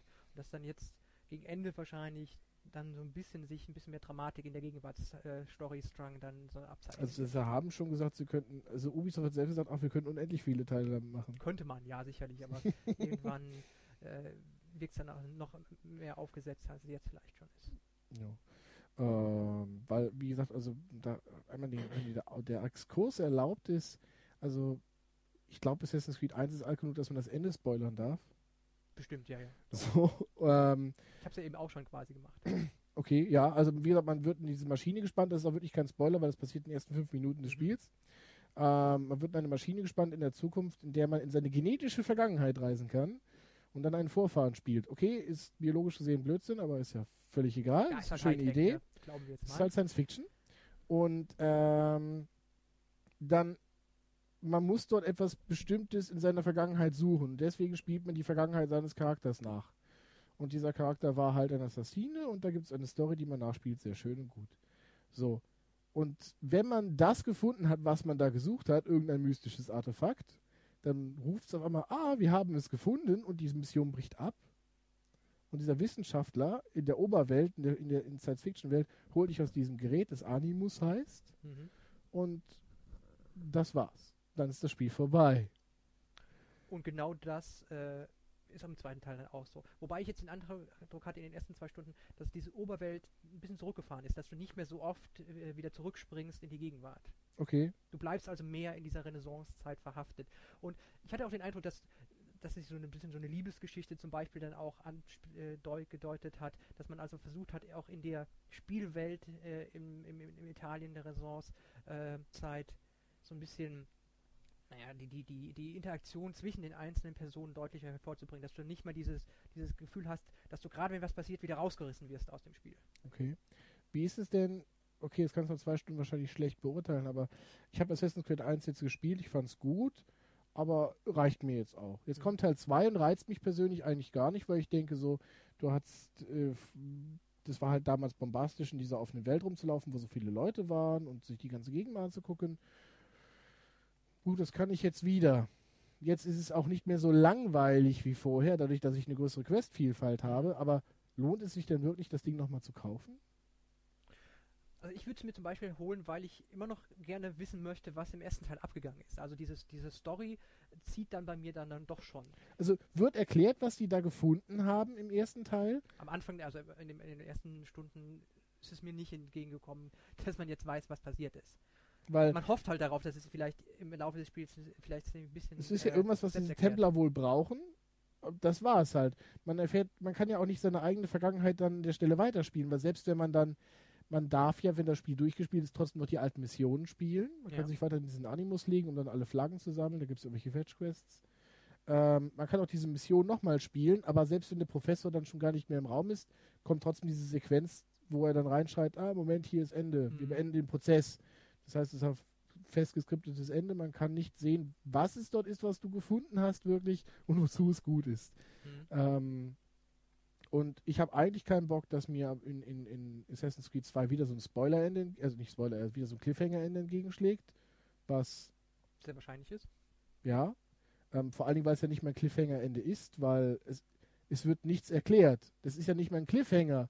Es gibt ja keinen Spannungspunkt, wo ich sage, wo geht's jetzt hin? Es ist einfach nur so, tja, vielen Dank, das war Ihr Spielerlebnis, die Erklärung sparen wir uns. Also mein Eindruck ist einfach, dass es Assassin's Creed 2 ein, typisches Sequel ist. Dass man das genommen hat aus dem ersten Teil, es funktioniert hat und sich äh, vorgenommen hat, die Sachen, die nicht funktioniert hat, auszubügeln und dann alles hoch 2 äh, ein bisschen mehr im Umfang aufzublasen. Im Endeffekt hängt dann die Entscheidung wirklich davon ab, ob du die Story weitererleben möchtest oder nochmal dich in so einer Welt aufhalten magst, weil die Welt funktioniert immer noch ganz gut. Du hast immer noch die schönen Plätze, die Leute, in denen du untertauchen kannst, die ihren Geschäften nachgehen. Also du kannst da schon immer noch diese Atmosphäre ganz gut eintauchen. Wenn dich das interessiert, dann wird auch der zweite Teil dich interessieren. Okay, werden wir uns das einmal Was ich aber an angucken. der Stelle noch ganz sagen möchte, es geht ja parallel dazu, hat ähm, Ubisoft mit der eigens dafür eingekauften Produktionsfirma, die damals Sin City gemacht hat, so eine dreiteilige, naja, so Mini-Episoden-Serie gedreht, die also ziemlich hochwendig ist und ich glaube momentan auch auf MTV und Spike in den USA läuft. Äh, und ich finde es einfach vom, vom Marketing her endlich mal clever und mal was anderes, dass sie äh, sich quasi überlegt haben, mit Hilfe von so kleinen Filmsequenzen die, die Geschichte äh, einem neuen Publikum zuzubringen, die vielleicht noch nie ein Videospiel vorher gespielt haben, dass sie vielleicht dann Bock darauf bekommen haben, hey, warte mal, was passiert jetzt mit denen und äh, was ist mit den Böselingen? Äh, vielleicht sollte ich das Spiel doch mal schauen. Also man hat also die Möglichkeit, sich vorher schon mal in die Welt so ein bisschen reinzuschnuppern, zu gucken, was, was die, was ist so der Antagonist in dem Spiel, wen spielst du nachher, was ist es für eine Zeit, so rein zu, reinzufühlen, was auf einen zukommt. Anscheinend ist es auch so gemacht, dass äh, die Schauspieler ähm, zumindest in Nordamerika bekanntere äh, Serienschauspieler sind. Also ist dann auch wieder so ein Bekanntheitsgrad, den man dann versucht abzugreifen. Und die Gesichter wurden dann auch auf die Charaktere im Spiel projiziert. Also wenn man mal darauf achtet, die ersten äh, Aufnahmen von dem Spiel, die man damals auf der E3 gesehen hat, da sahen die Figuren auch noch anders aus, weil einfach das Gesicht ein Platzhalter war. Mhm. Dann ist das Bild des Schauspielers drauf projiziert worden, nachdem halt die Filmarbeiten abgeschlossen waren. Das hat mich also wirklich gefreut, dass man abseits von dem typischen PR-Anerlei von und heute stellen wir den 17. Charakter aus Smash Brothers vor, mal ein bisschen einen neuen Weg geht. Das, das muss man schon mal, mal applaudieren an der Stelle, finde ich. Ja, ich muss mir die mal angucken. Ich habe es ja, wie gesagt, noch nicht gesehen. Das mit dem bekannte Gesichter auf, auf äh, Spielecharaktere draufknallen, wo kam das eigentlich, wo, wo kam das eigentlich mit zum ersten Mal vor? Also mir fällt da spontan Omicron Nomad Soul ein, wobei die Grafik da so schlecht ist, dass ich, dass man da eh nichts erkennt. Ansonsten der, der, der größte bekannt, mir bekannte ist äh, Onimusha 3 mit Jean Renault und Mhm, so einem das anderen. Ist genau das gleiche Prinzip, ja. so. Wobei, ich glaube, das ist das erste Spiel, was das wirklich groß gemacht hat, oder? Wo es auch erkennbar war. Wobei es halt sich da auf das Spiel beschränkt hat. Hier ist, glaube ich, der Zug äh, eher in die andere Richtung, dass die Sch Schauspieler für die Serie benutzen, um die Leute dann für das Spiel zu, zu, zu begeistern. Okay, zweiter Titel, den du uns mitgebracht hast, ist Forza Motorsport 3. Mhm. Das habe ich nicht getestet. Ich habe es äh, unterschlagen. Ich habe Forza 2 gespielt. Ich habe von Forza 3 die Demo gesehen.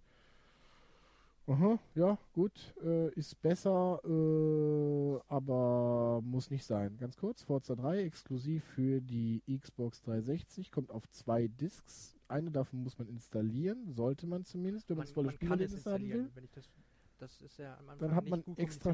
Extra Strecken oder extra Autos nur? Ja, also auf der zweiten Disk gibt es verschiedene Packs, also Autopacks so nach geografischen Regionen sortiert und Mhm. Streckenpacks. Und du kannst dann optional dir aussuchen, okay, ich möchte jetzt nur die Strecken haben und die Strecken zusätzlich auf die Festplatte kopieren. Oder ich stehe jetzt nur auf japanische Autos, dann nehme ich die, was weiß ich, wie viel 50 Autos, die dann zusätzlich auf der Disk sind und kopiere die mit drauf. Du kannst aber auch komplett ohne irgendwas zu installieren, quasi nur mit der ersten Disk spielen, ohne dass sich jetzt äh, das Spielerlebnis großartig dadurch ändert. Es ist halt Okay. wirklich nur mehr Fluff, mehr Umfang, den du dadurch bekommst. Okay, also für mich war, dass sie das so geregelt haben, eigentlich der, der, der, das Geständnis, okay, dass wir die Xbox jemals ohne Festplatte rausgebracht haben, war ein Knieschuss. Das war so für mich der erste Gedanke, den ich hatte. Sicher, ja, also du, ich meine, du kannst halt spielen, aber du bekommst dann nicht alle Autos. Und wenn man Ja. jemand ist, der alle Autos unbedingt haben möchte, dann ist es naheliegend, dass man sich vielleicht eine Ich hab- Festplatte gekauft Ich hat. habe ich hab für das Spiel bezahlt, ich will das Spiel in vollem Umfang genießen können. Und äh, spielen mit Dingens, sie sagen immer Arcade ab 199 Euro. Ich habe jetzt nicht die Verkaufsfassung vorliegen. Ich bin mir nicht sicher, ob dann äh, ein entsprechender Hinweis hinten auf der Packung angebracht worden ist im Laden. Müsste man halt mal gucken. Müsste man mal Äh, schauen, ja. Finde ich trotzdem komisch. Egal, kommen wir zum Spiel an sich. Dass äh, die ganzen, dass Xbox keine Blu-ray benutzt oder HD-DVDs ist ja eine völlig andere Geschichte. Hat ja nichts mit dem Spiel an sich zu tun. Und das Spiel an sich ähm, ist Forza 2 und man hat sich überlegt, wie machen wir das einsteigerfreundlich. Das ist so das, das, das große Thema, das man äh, sich wahrscheinlich vorgenommen hat. Das Spiel, was an sich eine super Simulation war, also jetzt von dem Fahrmodell her schon immer klasse war, aber immer so ein bisschen, ein bisschen trocken war. Der Zugang war nicht so leicht und diese Tuning-Sachen sind für, viele Leute, mich auch inbegriffen, ein Buch mit sieben Siebel, also sieben sieben Siegel, wenn er also irgendwo an der Schraube rumdreht, um dann noch ein Hundertstel Sekunden auf einen Kurs rauszuholen, ist nicht meine Welt. Und also, was man dann gemacht hat, ist ein sehr, sehr ausgefallenes äh, System gewoben aus verschiedenen Fahrhilfen, die man äh, beliebig an- und ausschalten kann und so Sachen wie zum Beispiel eine, auf, die, auf den Asphalt projizierten Ideallinie, die dir dann zeigt, wo du am besten herfährst und eine Farbkodierung, äh, die dir dann zeigt, ob du jetzt Gas geben musst oder bremsen kannst. Und das hat jetzt Forza 3 aber auch nicht neu erfunden. Das gab es doch schon in diversen anderen Spielen, oder? Nee, das gab's bei, ich denke bei Crit gab es schon mal zum Beispiel. Ähm, Das mit diesen farbigen Linien. obwohl, nee, ich glaube, die farbige Linie gab es zum ersten Mal beim zweiten Teil von Forza. Ich glaube, ich hatte sogar schon ein anderes Spiel weit vorher. Hm. Aber, worum es ist egal, geht, ja. ist einfach die, die Kombination aus diesen ganzen Assistenten und, und Hilfsfunktionen, die sie eingebaut haben, die äh, man äh, eigentlich relativ einfach anhand des Schwierigkeitsgrads dann vorgewählt bekommt. Also du kannst natürlich sagen, okay, ich möchte jetzt ABS haben und gleichzeitig manuelle Schaltung und noch die Ideallinie nur mit Bremshilfe oder sowas. Äh, aber im Endeffekt reicht es ganz am Anfang, dich für eine von den verschiedenen Schwierigkeitsgraden ähm, zu entscheiden und das Spiel wählt dann für dich die ganzen Settings.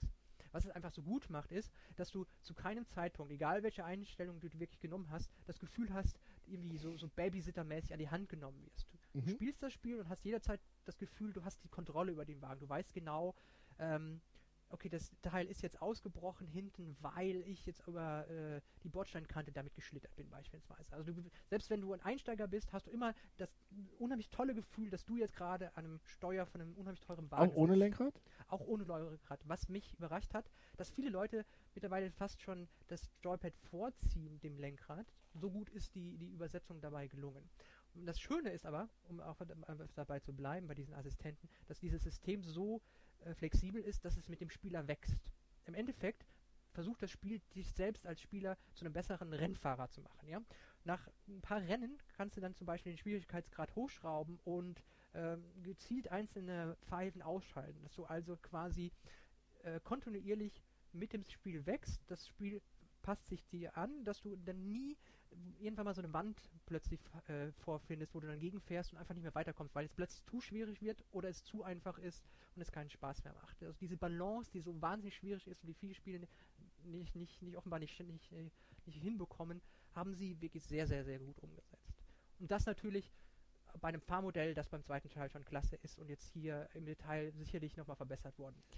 Jetzt haben sie am Anfang im Vorfeld des Spiels unglaublich hohe äh, Maßstäbe definiert und haben gesagt, das wird das definitive Rennspiel dieser Generation.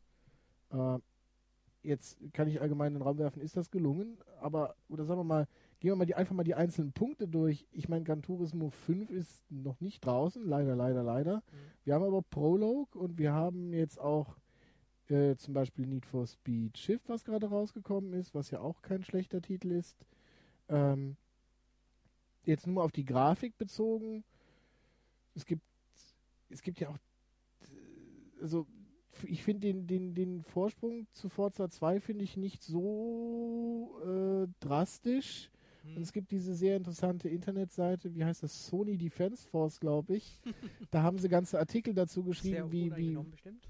Ja, ja, genau. Also das ist ja, ich glaube, das, das ist ja auch eine verarsche Seite, aber das ist auch egal. Und da nennen sie es ja Forza 2,5. Mhm.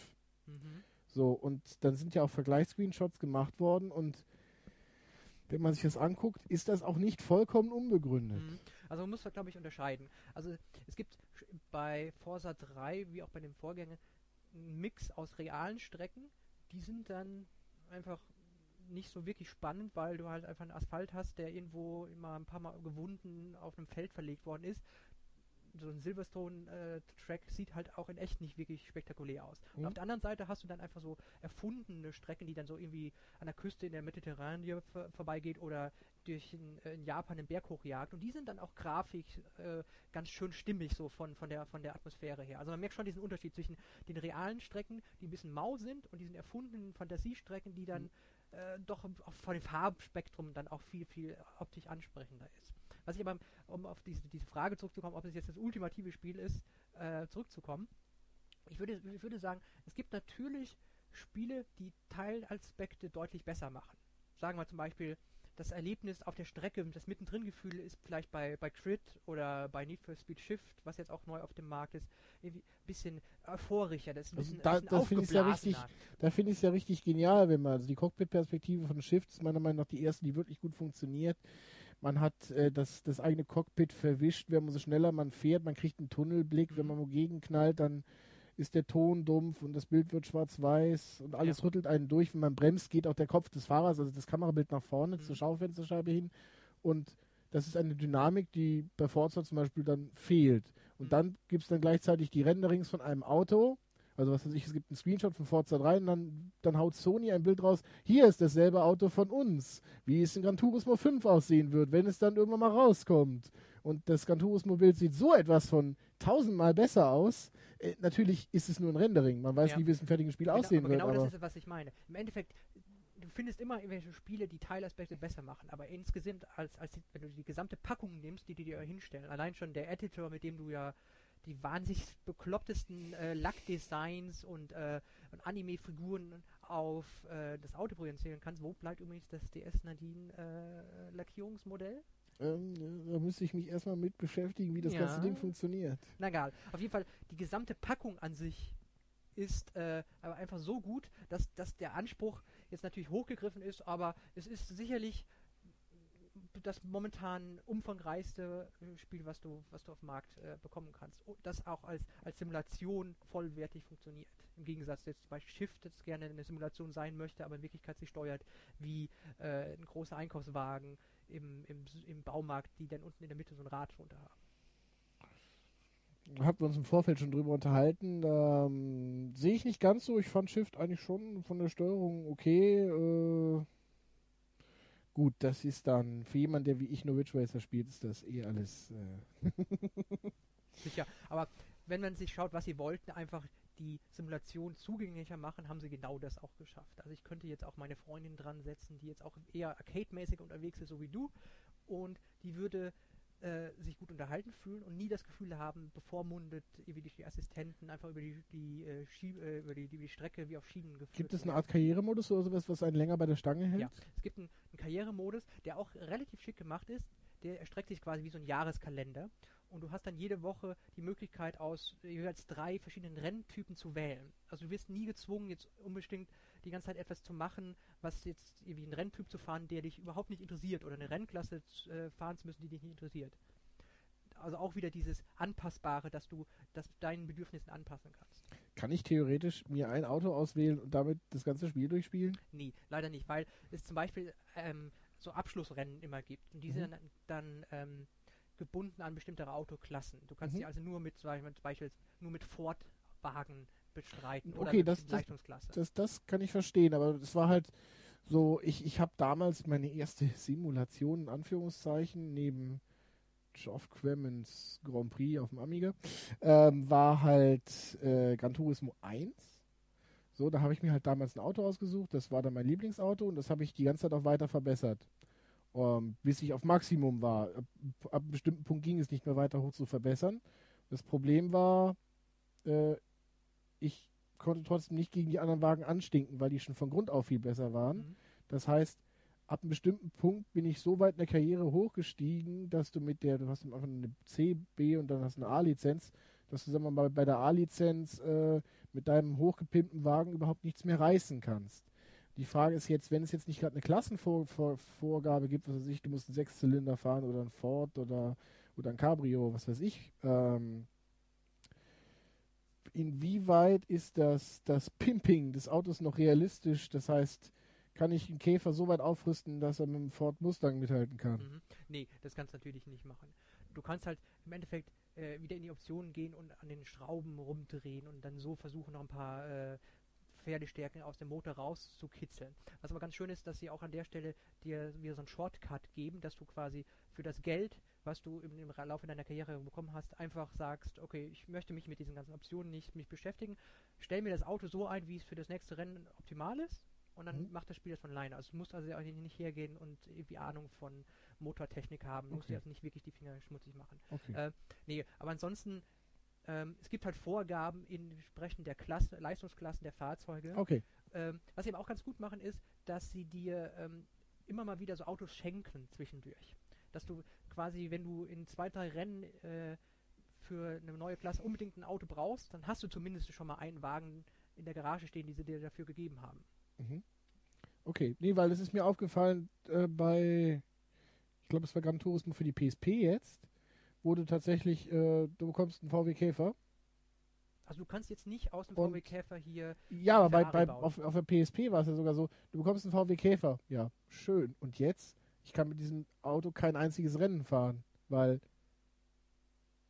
es gibt kein Auto, was langsamer ist. Wenn ich verlieren will, fahre ich den Käfer. hm, So. ja. Es, hat, es hat keinen Sinn, dass dieses Auto da drin ist. Genau, und hierfür gibt es dann halt entsprechend auch so, zum Beispiel dann ein VW-Käfer-Event, wo du dann mit verschiedenen Käfer aus verschiedenen Baujahren zum Beispiel gegeneinander antreten könntest. So, sowas ist dann wieder cool, dass du zumindest dann einen Sinn dahinter hast. Ein Trabi, ein Käfer oder irgendwas anderes Schönes einzubauen. Ähm, also Kaufempfehlung für Forza Motorsport 3, wenn ich das richtig raushöre.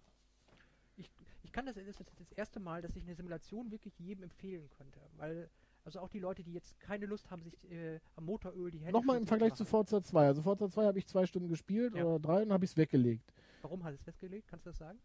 Es, es hat mich nicht, es war kein schlechtes Spiel, es hat funktioniert, ähm, aber es war jetzt nichts, was so, ich habe mir jetzt ein schönes Auto gebaut, jetzt bin ich drei Rennen gefahren und ja, da kommt jetzt ja auch nichts mehr. mhm. Okay, du, also, Also kein, kein Story-Mode, irgendwie Ja. jetzt auch sonst nichts, was mich da jetzt irgendwie bei der Stange gehalten hätte oder und die Grafik war auch halt nicht wirklich hübsch. Also du brauchst auch bei Forza 3 natürlich eine gewisse Grundaffinität zum Motorsport. Wenn du noch nie ersch äh, erschließen konntest, was daran so toll ist, mit 120 durch eine 30er-Zone an einem Kindergarten vorbeizurasen, Das, ja- das erschließt sich mir, das aber erschließt sich dir. Okay. Das äh, erschließt sich mir nicht, wenn ich auf meinem, äh, wenn ich meinen Privat-Pkw im Spiel spielen kann, der dann vielleicht 200 km/h fährt. Ich aber auf einer Rennstrecke fahre, die 10 Meter breit ist, wo das wirkt, als wenn ich 30 fahren würde und das Ganze total lahm ist und das ganze Ding sich steuert, als wenn ich mit einem Panzer durch die Kurve fahre. Also ich fand das ganze Geschwindigkeitsgefühl und das Lenken und sonst irgendwas in Forza, ja, das ist nett, aber das war halt jetzt auch, ja. ähm, jetzt nur direkt einen direkten Vergleich. Wie viel besser oder wie viel motivierender hältst du Forza 3 im Vergleich zu Forza 2? Also was für mich der große Punkt ist, der Forza 3 viel motivierender macht, ist, dass das Spiel mit dir wächst. Dass du immer, äh, du- bist immer genau an dieser, an dieser ganz schwierigen Grenze, wo du gefordert bist, aber dich nicht überfordert fühlst. Und diese Balance äh, hält das Spiel die ganze Zeit immer richtig gut. Und das macht es für mich einfach motivierender. Dann hinzu kommt natürlich, dass, dass du äh, diese ganzen Rennen auch wenn du sie jetzt nicht machen, gemacht hast, im Nachhinein dann im Einzelspielermodus nochmal auswählen kannst und dann zum Beispiel nur ein Trackrennen machen kannst oder nur in äh, New York am Times Square ein, ein, Straßenrennen veranstalten kannst. Du also die im Endeffekt dann selbst die Rennen auch nachher für den Multiplayer-Modus selbst zusammenstellen kannst. Ähnlich wie, sagen wir mal, bei Halo im Forge-Modus du die Spielregeln noch verändern konntest, kannst du das auch hier für den Mehrspieler-Modus machen. Okay. Du könntest im Endeffekt ja auch, keine Ahnung, ganz wilde äh, Autofußballregeln zum Beispiel ausdenken und dir dann ein ganz anderes Spiel machen, was weggeht von diesem reinen, wer zuerst über die Ziellinie fährt, hat gewonnen Modus. Okay, nee, das hört sich cool an. Ähm, äh, apropos vom gefordert sein, äh, hast du zufällig Ferrari F355 Challenge damals gespielt? Der schöne Yu Suzuki äh, Privatsimulator? Grandios, oder? Habe ich auch im Automat gespielt. Ich glaube, ja? das ist das schwerste Spiel, das schwerste Rennspiel, was jemals irgendwo rausgekommen ist also kann man in diesem Spiel, also äh, für die Leute, die es nicht kennen, das gibt es auf dem Dreamcast, ich glaube später gab es auf der PlayStation ist eine 2. Automatenumsetzung ist eine Automatenumsetzung, genau. Man fährt nur mit einem einzigen Auto, das war ein Ferrari F355. Der war aber für damalige Verhältnisse unglaublich genial modelliert, also sah wahnsinnig gut aus. Ähm, fährt auf dem Rundkurs einfach nur, also es gibt auch mehrere Kurse, aber mehr als einen Rundkurs sollte man eigentlich gar nicht spielen. Mhm ähm, fährt mit anderen Ferraris halt über diesen Rundkurs und ja, die haben alle das gleiche Auto. Also ist, sind auch alle gleich schnell. Und das ist auch so. Und wenn man nicht alle Fahrhilfen anhat, dann wird man wahrscheinlich auch nie einen überholen. Und du wirst auch die erste Kurve nicht überleben bei dem Automaten.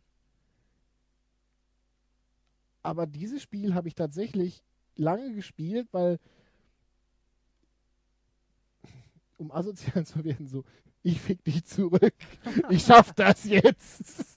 Das macht aber, um darauf zurückzukommen, bei Forza 3 die KI auch eigentlich ganz gut. Also die kann unterscheiden, ob du jetzt aus Versehen beim Überholmanöver jetzt nicht gestriffen hast oder ob du absichtlich, du wolltest ein Arsch sein und bist mal hinten reingefahren. Also mhm. Also es kann passieren, dass wenn du jemanden äh, im Auto absichtlich eine mitgibst, er sich in der nächsten Kurve bei dir revanchiert und dich von der Strecke abdrängt. Das ist wirklich geil.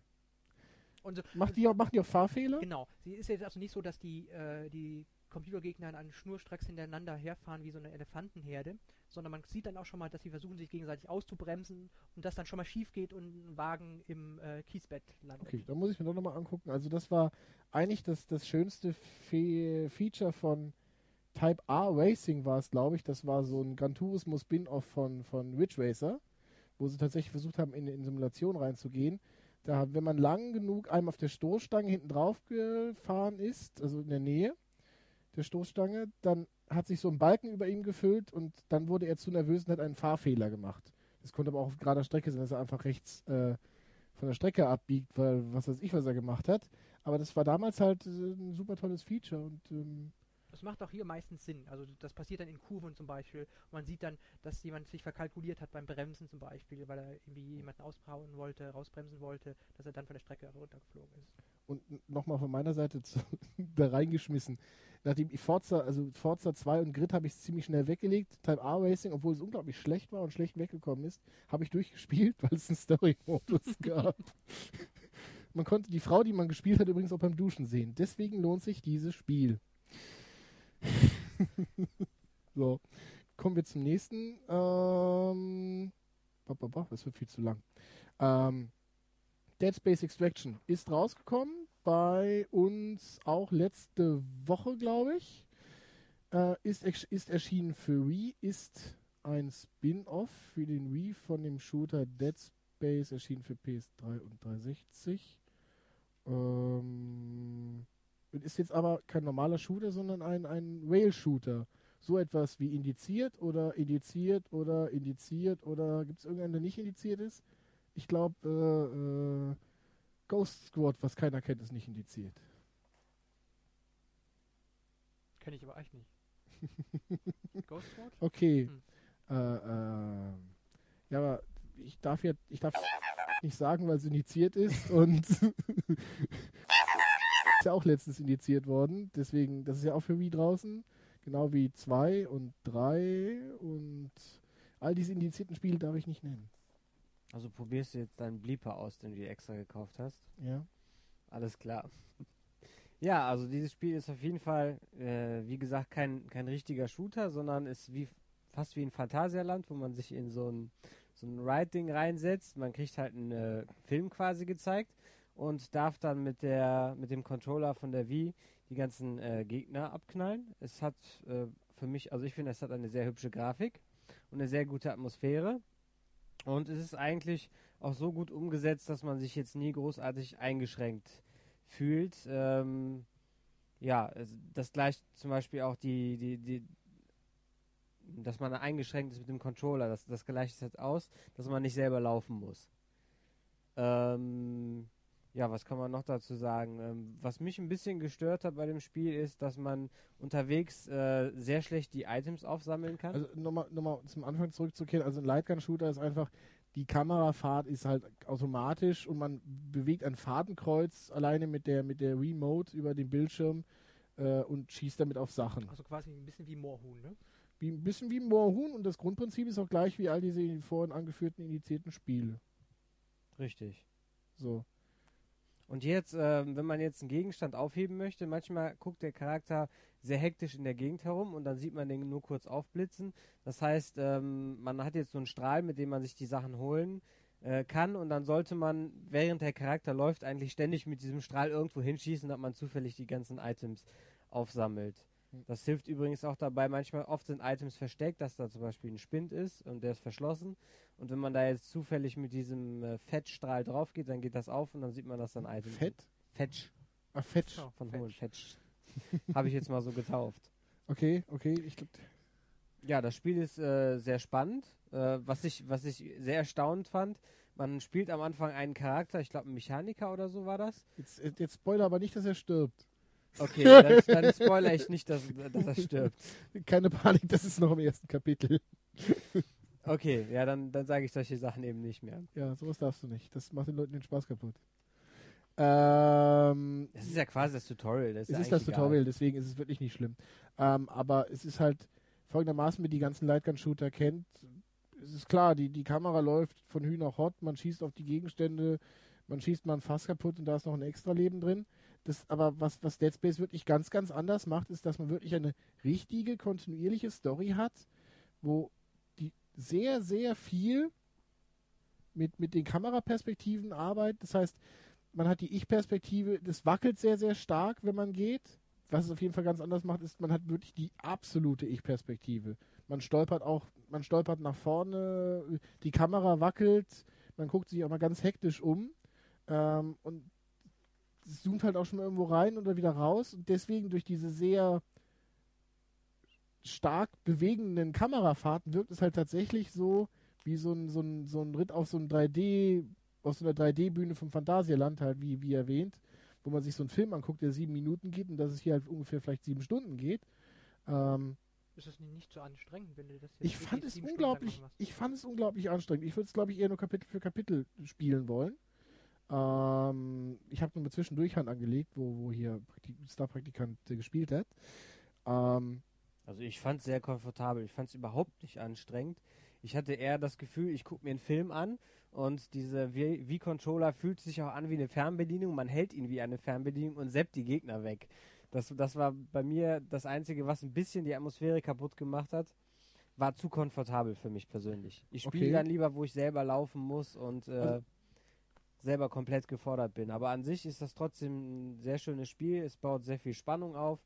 Es ist sehr abwechslungsreich, wenn man zwischendurch zum Beispiel äh, bei Zero Gravity äh, auf verschiedenen Teilen herumspringen muss und Man muss Schlösser knacken. Ähm, das ist auch sehr, sehr geil gemacht. Es ist so wie das Spiel Heißer Draht, so oder Doktor, äh, eher Heißer Draht, aber es gibt zum Beispiel Dr. Bibber, wo du halt nicht irgendwo drankommen darfst, wenn du so Linien nachfährst mit, dem, mit der Refair-Bedienung. Und wenn man das Ganze zu zweit spielt, dann nähern sich währenddessen noch Zombie-Horden. Ähm, äh, Auch es sind ja, alleine. keine, sind ja keine Zombies. Ähm, und dann muss man halt diese, diese Herden abballern. Nee, das pa passiert auch, wenn man alleine spielt. Da war es an einer Stelle, da musste ich halt auch so ein, so ein Ding knacken, musste ich diese Linie nachfahren und da gibt es zwischendurch immer so Stops. Und wenn man da angekommen ist, kam eine Monsterhorde, die durfte man dann auch wegschießen und dann musste man halt wieder zwischen diesen Monsterhorden irgendwann die Zeit finden, dass man wieder die nächste Linie lang fahren kann. Und das hat auch sehr viel Spannung aufgebaut, besonders wenn man seine kostbare Munition immer verschießt. Ja, aber im Zwei-Spieler-Modus kann man sich das halt aufteilen. Der eine schießt und der andere löst, knackt das Schloss. Aber das Spiel zwingt einen dazu, dass man die Position wechselt, weil ein paar Sachen kann nur der eine knacken, ein paar Sachen nur der andere. Und das, man muss sich dann noch absprechen, unglaublich, so, weil da muss ja immer einer sein, der auf die Viecher schießt.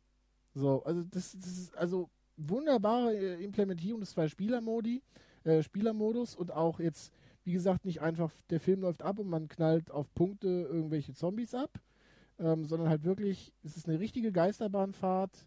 Es hat, ja, Story ist halt, äh, ein paar Typen versuchen zu überleben und irgendwas bricht da aus. Also so richtig viel Story ist halt nicht, aber das Spiel lebt von Atmosphäre. Ähm, es ist richtig spannend gemacht, also es ist ein wahnsinniges Spiel und deswegen muss es ja auch floppen. und man ist ja auch nicht alleine. Sekunde, deswegen, da wollte ich mich ganz, ganz kurz drauf, nämlich deswegen muss es ja auch floppen. Denn wie der liebe Thomas ja auch weiß, wie viel hat das Ding in der ersten Woche in Amerika verkauft? 9000? Ja. 9000 Exemplare. Das Und es ist ist ein- natürlich traurig. Es ist ein, es ist wirklich, es ist ein, es Wahrscheinlich, ist, wovon die Hälfte Eltern der Programmierer schon sind. ja, oder Leute, die ein Testmuster bekommen Mhm. haben. Ähm, ohne, ohne, ohne Witz, das ist der, ich, ich mag Lightgun-Shooter, das ist eines der Genre, mit denen ich einfach groß, einfach groß geworden bin und, und äh, auch wenn sie mittlerweile nicht mehr up to date sind, spiele ich immer wieder gerne ein und tue auch immer gerne mal einen von diesen initiierten Titeln rein für ein paar Minuten, aber das ist der beste Lightgun-Shooter, den ich je gesehen habe. Er hat eine Story, die funktioniert. Das ist nicht wie bei dem, dem Resident Evil Spin-offs, wo es nicht so wirklich klappt. Ähm, ich habe wirklich eine zusammenhängende Story, ich bin da mittendrin, es ist der beste Lightgun-Shooter der Welt, es kauft ihn kein Mensch. Was meinst du, warum das liegt? Liegt- Ist es wirklich, dass diese Spielmechanik des Lightgun-Shooters äh, in die Spielhalle gehört und nicht an eine heimische Konsole? Oder ist es vielleicht auch die Lizenz? Dead Space ist dem Wii-Kunden jetzt vielleicht nicht wirklich ein Begriff. Ähm, was meinst du, woran es jetzt wirklich liegt? Oder ist es eine Kombination aus beiden? Ich habe keine Ahnung. Ich habe wirklich keine Ahnung. Also, wenn ich mir das Spiel angucke, die Grafik ist natürlich sehr schön für die Verhältnisse der Konsole. Ich dachte mir die ganze Zeit natürlich, ich würde natürlich schon gerne bessere Grafik spielen. Ähm, das ist ja auch ein Grund, warum die Wii bei mir bei den anderen beiden Konsolen da ein bisschen rumverstaubt. Ähm, dann ist die Wii ja an sich eher die Kinderkonsole, oder wird als solche abgestempelt. Das heißt, auch wenn wir die größte Installbase haben an Konsolen, ist vielleicht die Zielgruppe von sich aus nicht ganz so groß. Die Leute wollen eher komplexere Titel, wo ihnen zumindest das Gefühl von Freiheit vorgegaukelt wird. Ich meine, für mich ist ein Rail-Shooter auch nicht linearer als jeder andere Shooter. In den meisten Fällen. Klar kann ich selbst und lenken, aber der Pfad ist meistens eh komplett vorgegeben, wenn ich mir Call of Duty anschaue. Ähm, was ist deine Meinung dazu? Ich wüsste es nicht. Hm. Ich, ich finde den Vergleich äh, auch eigentlich ganz interessant. Es ist ja wirklich schon so, wenn du gerade das Paradebeispiel Call of Duty nimmst, wo du durch einen Schlauch durchgescheucht wirst und auch viele Leute immer sagen, dass es wie eine Achterbahn abläuft im Prinzip. Mhm. Ähm, ich muss aber auch bei mir sehen, ich hätte kein Problem, eine Stunde Call of Duty zu spielen, als äh, eine Stunde einen Lightgun-Shooter. Lightgun-Shooter für eine Viertelstunde mit einer entsprechenden Plastikwumme in der Hand in der Spielhalle finde ich super. Mache ich gerne. Aber eine Stunde sich auf die Couch zu Hause setzen mit einer Fernbedienung, die, äh, die, die nun mal zur Remote äh, gehört, äh, weiß ich nicht, ob, ob ich das so lange machen möchte. Aber der Unterschied zu normalen Lightgun-Shootern ist echt, das Spiel erzählt eine richtige Story. Da muss ich auch dem David ein bisschen widersprechen. Man hat äh, ja zwischendurch zwischen eins und drei anderen Charakteren dabei und die reden ständig. Zum Beispiel, man läuft halt durch diesen Tunnel, man läuft zwar nicht selber, man Mhm. wird gefahren, aber dann heißt es, pass auf, da kommt jemand von hinten. Die reden ständig miteinander und es ist nicht so wie bei wo halt so Story-Elemente am Ende des Levels oder vielleicht mal zwischendurch ganz kurz eingeblendet werden und dann war es das wieder mit Story, da kommt nur noch Zombies killen. Das hat äh, für mich, wie gesagt, wie ein Film, wo man zwischendurch die Gegner selber wegpusten muss. Ja, also es, es, es wirkt, also um jetzt auf, auf das von dir zurückzukommen, Thomas, es, es wirkt eigentlich nicht wirklich wie ein Lightgun-Shooter. Also du hast dieses Lightgun-Shooter-Spielelement, aber es ist eigentlich ein völlig anderes Spiel. Es ist tatsächlich eher, es ist eher ein Call of Duty oder wie gesagt, es ist eher ein Dead Space, was sie versucht haben, in die, in die, äh, in die Raid-Shooter-Schiene zu packen. Es fängt wirklich alles ein und es hat natürlich immer noch diese Linearität an sich, aber an sich kann es sich sonst mit jedem Ego-Shooter messen, meiner Meinung nach. Also es ist dann doch die Lizenz, die nicht zur Zielgruppe passt, der Konsole. ich glaube einfach, das Spiel ist so anders, dass die Leute gar nicht wissen, was ihnen da geboten wird. Also ich habe ja den, den letzten Teil von Haus der Toten gespielt und ich habe auch, äh, äh, der jetzt auch indiziert ist, äh, der Übertod. Haus der Toten Übertod. Äh, nee, Übermord, so, Übermord. Ähm, ja, das, das, das, das ist nett, aber die, die Spielmechanik irgendwie ist, ist sie schon ganz anders. Also wenn man dann jetzt in, in Dead Space immer noch Strategic Dismemberments, dass man denen mal einen Arm oder Bein wegschießt und, und es, gibt ja auch den Vorteil dadurch, dass du die festgelegten Kamerafahrten hast, dass du immer Sachen auch mitbekommst. Dass, ähm, hm. dass du nicht eine tolle Sequenz hast, die dir dann nicht. Du guckst in die falsche Richtung. Genau, die nicht mitbekommen hast, weil du gerade dir die Schuhe gebunden hast. Ja, gut, wenn du es in der Realität machst, ist natürlich eine andere Sache, aber es ist halt so, ähm, hier, äh, er, er hat hier vorhin ein bisschen Ghostbusters angespielt, weil wir da auch noch gleich drüber reden wollten. Und dann äh, entweicht ein Geist aus, aus, der, äh, aus, dem, aus der Geisterfalle ähm, und fliegt an ihm vorbei. Und er hat genau in dem Moment in, der, in die falsche Richtung geguckt hat die Kamera mitgedreht hinter dem Geist und hat ihn aber nicht mehr mitbekommen. Das heißt, er weiß gar nicht, was ist geflohen, wo ist es geflohen und wo ist es hingerannt. Er hat es nicht mitbekommen. so.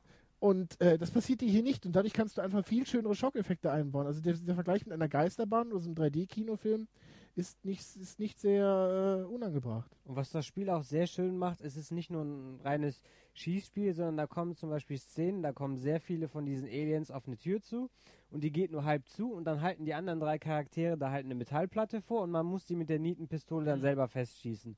Und solche Geschichten immer, die das Ganze sehr abwechslungsreich machen. Genau, es gibt noch Waffen, die kann man wechseln, es gibt verschiedene, die kann man auch aufrüsten, soweit ich weiß. Ja, aber ja genau, die kann man aufrüsten. Was man von Anfang an besser wissen sollte, ich habe immer, um Munition zu sparen, die Nietenpistole benutzt und am Ende hatte ich eine voll aufgerüstete Nietenpistole, wo ich dann doch gerne andere Waffe aufgerüstet hätte. Tja, egal. Ähm, auf jeden Fall Dead Space soweit absolute Kaufempfehlung für Leute, die überhaupt äh, mit dem Lightgun-Shooter, überhaupt mit dem Shooter klarkommen würden. Zur Not muss man dem Spiel halt vorhalten, super Videothekentitel, weil man ihn halt auch relativ schnell durchspielen kann.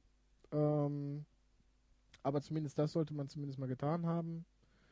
Ausleihen, vielleicht mit der Freundin zusammen. Es ist halt schön gruselig. Okay, kuscheln kann man dabei natürlich nicht, aber ist auf jeden Fall, äh, ist, ist ein Hingucker, ist ein tolles Spiel.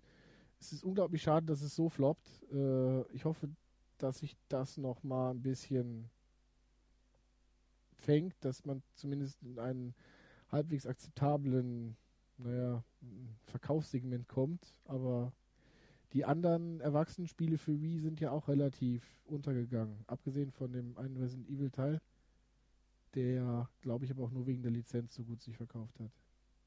Den ich übrigens im verdreckten Vergleich hiermit äh, wesentlich schlechter halte. Also das letzte Resident Evil ähm, präsentierte nur unzusammenhängende Story-Abschnitte.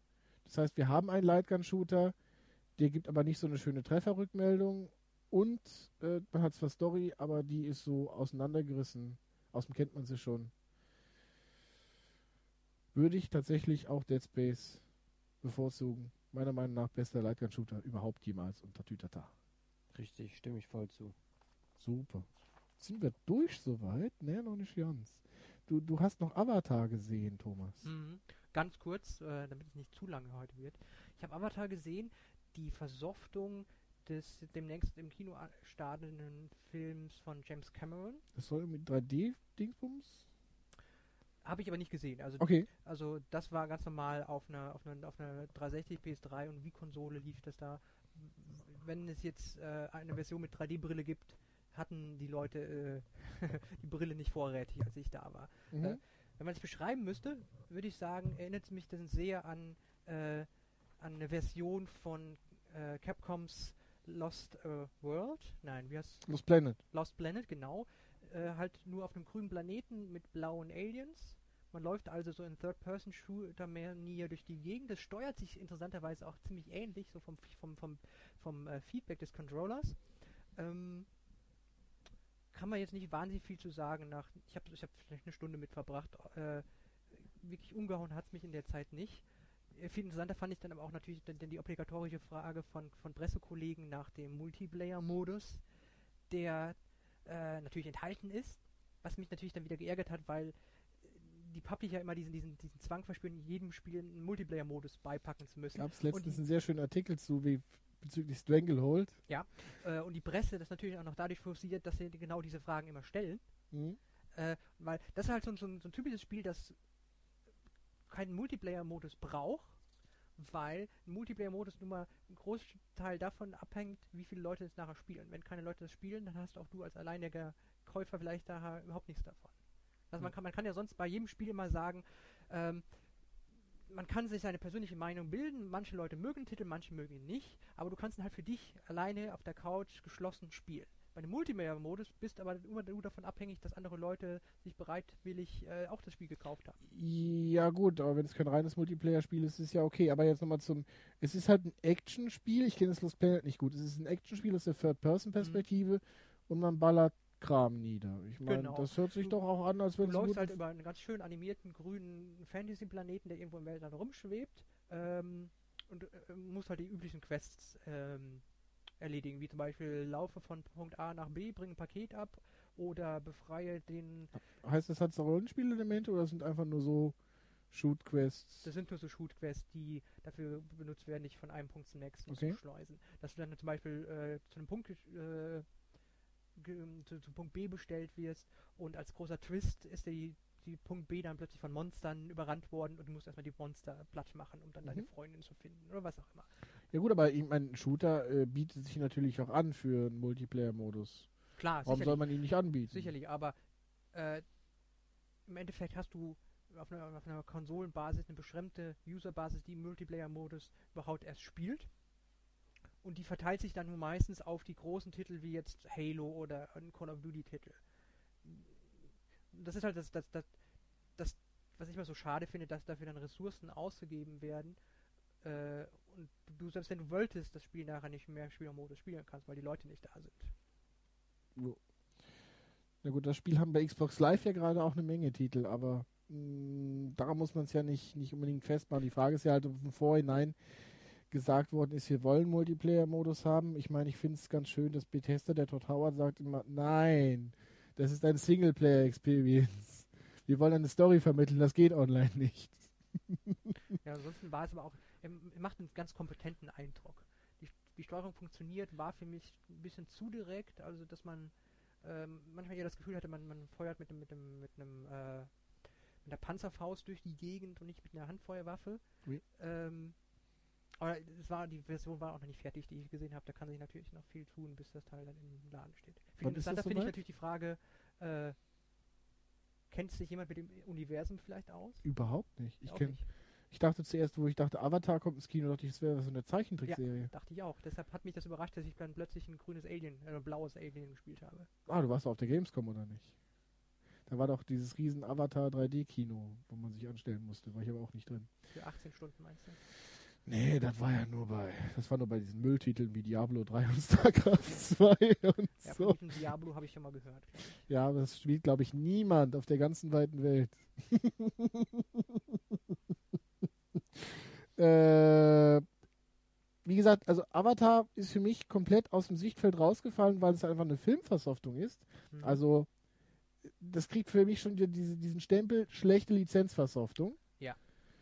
Ähm, war aber ist da- es das über- denn? Nee, es war überraschend kompetent gemacht, muss ich dann sagen. Also, wenn du jetzt die Lizenz wegnimmst, bleibt halt ein ordentlicher Shooter übrig. Und das ist ja schon mal mehr, als man über viele andere Filmumsetzungen äh, wirklich sagen kann. Weiß ich nicht. Also ich finde, sie sind auf dem Wege der Besserung im Vergleich zu früher C64 und Amiga-Zeiten. Mhm. Aber ja gut. also die hier Kung Fu Panda ist auch ein sehr kompetentes Jump'n'Run. Interessiert mich kein Stück, aber es ist ein sehr kompetentes Jump'n'Run und für Kinder und Freunde des Franchise bestimmt gut. Die Frage ist jetzt, wer, wenn ich jetzt mit dem Film nichts anfangen kann, Avatar soll ja ein sehr, sehr ambitionierter Film sein. Ist das Spiel in irgendeiner Weise ambitioniert und macht es etwas anders und toller oder besser als irgendein anderes Spiel? Das hat blaue Aliens. Das hat Mass Effect auch. Und man kann mit ihnen Sex haben. Hm. Jetzt stellt mich auf eine harte Wahl hier. Ich glaube, hier Mass Effect. Okay. ähm, wo wir gerade bei Filmversoftungen sind, ganz, ganz kurzer Exkurs. Ghostbusters kommt jetzt endlich auch in Europa für die Xbox raus und für alle anderen nicht Sony-Systeme, also PC und Nintendo DS und Wii auch. Ähm, der Test steht schon seit geraumer Zeit online. Ich stelle den auch noch mal nach oben jetzt. Ansonsten muss ich sagen, alle Anwesenden haben das, glaube ich, gespielt oder zumindest gesehen. Ist auf jeden Fall eine der besseren Lizenzversoftungen, oder? Ja, wenn wir schon beim Thema sind. Ghostbusters macht das dann wirklich gut, finde ich. Vor allen Dingen, weil sie die, die Originalstimmen nochmal alle beisammen bekommen haben und sie sich die Mühe gemacht haben, noch eine, eine Story zusammenzuschreiben, die ja eigentlich mal, so war glaube ich die Story, äh, die, die Hintergrundgeschichte als Filmdrehbuch gedacht war. Das kann sein. Und sie haben, sie haben es jetzt im Endeffekt haben es als Ghostbusters 3 äh, äh, jetzt mehr, oder, mehr oder weniger auch hingestellt. Die, die Story selber greift eigentlich zu 100% auf Ghostbusters 1 zurück und ignoriert Teil 2 vollends. Ähm, man spielt halt Den neu.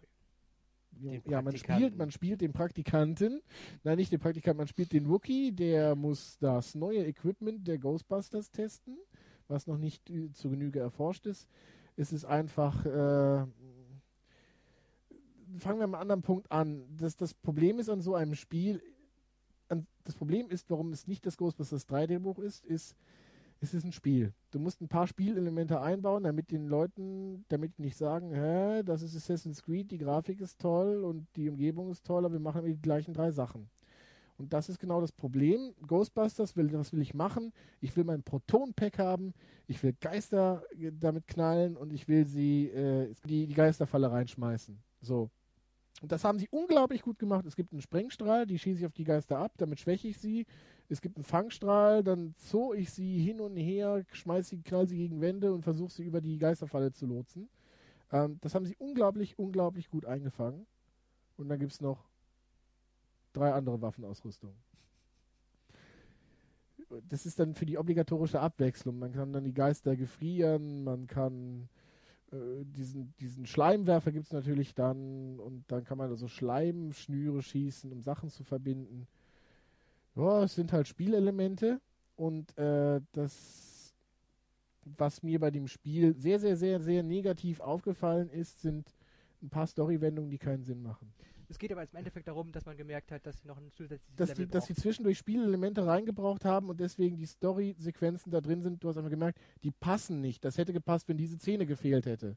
So, aber äh, zwischendurch ist schon wieder eine Stunde vergangen und das passt nicht mehr.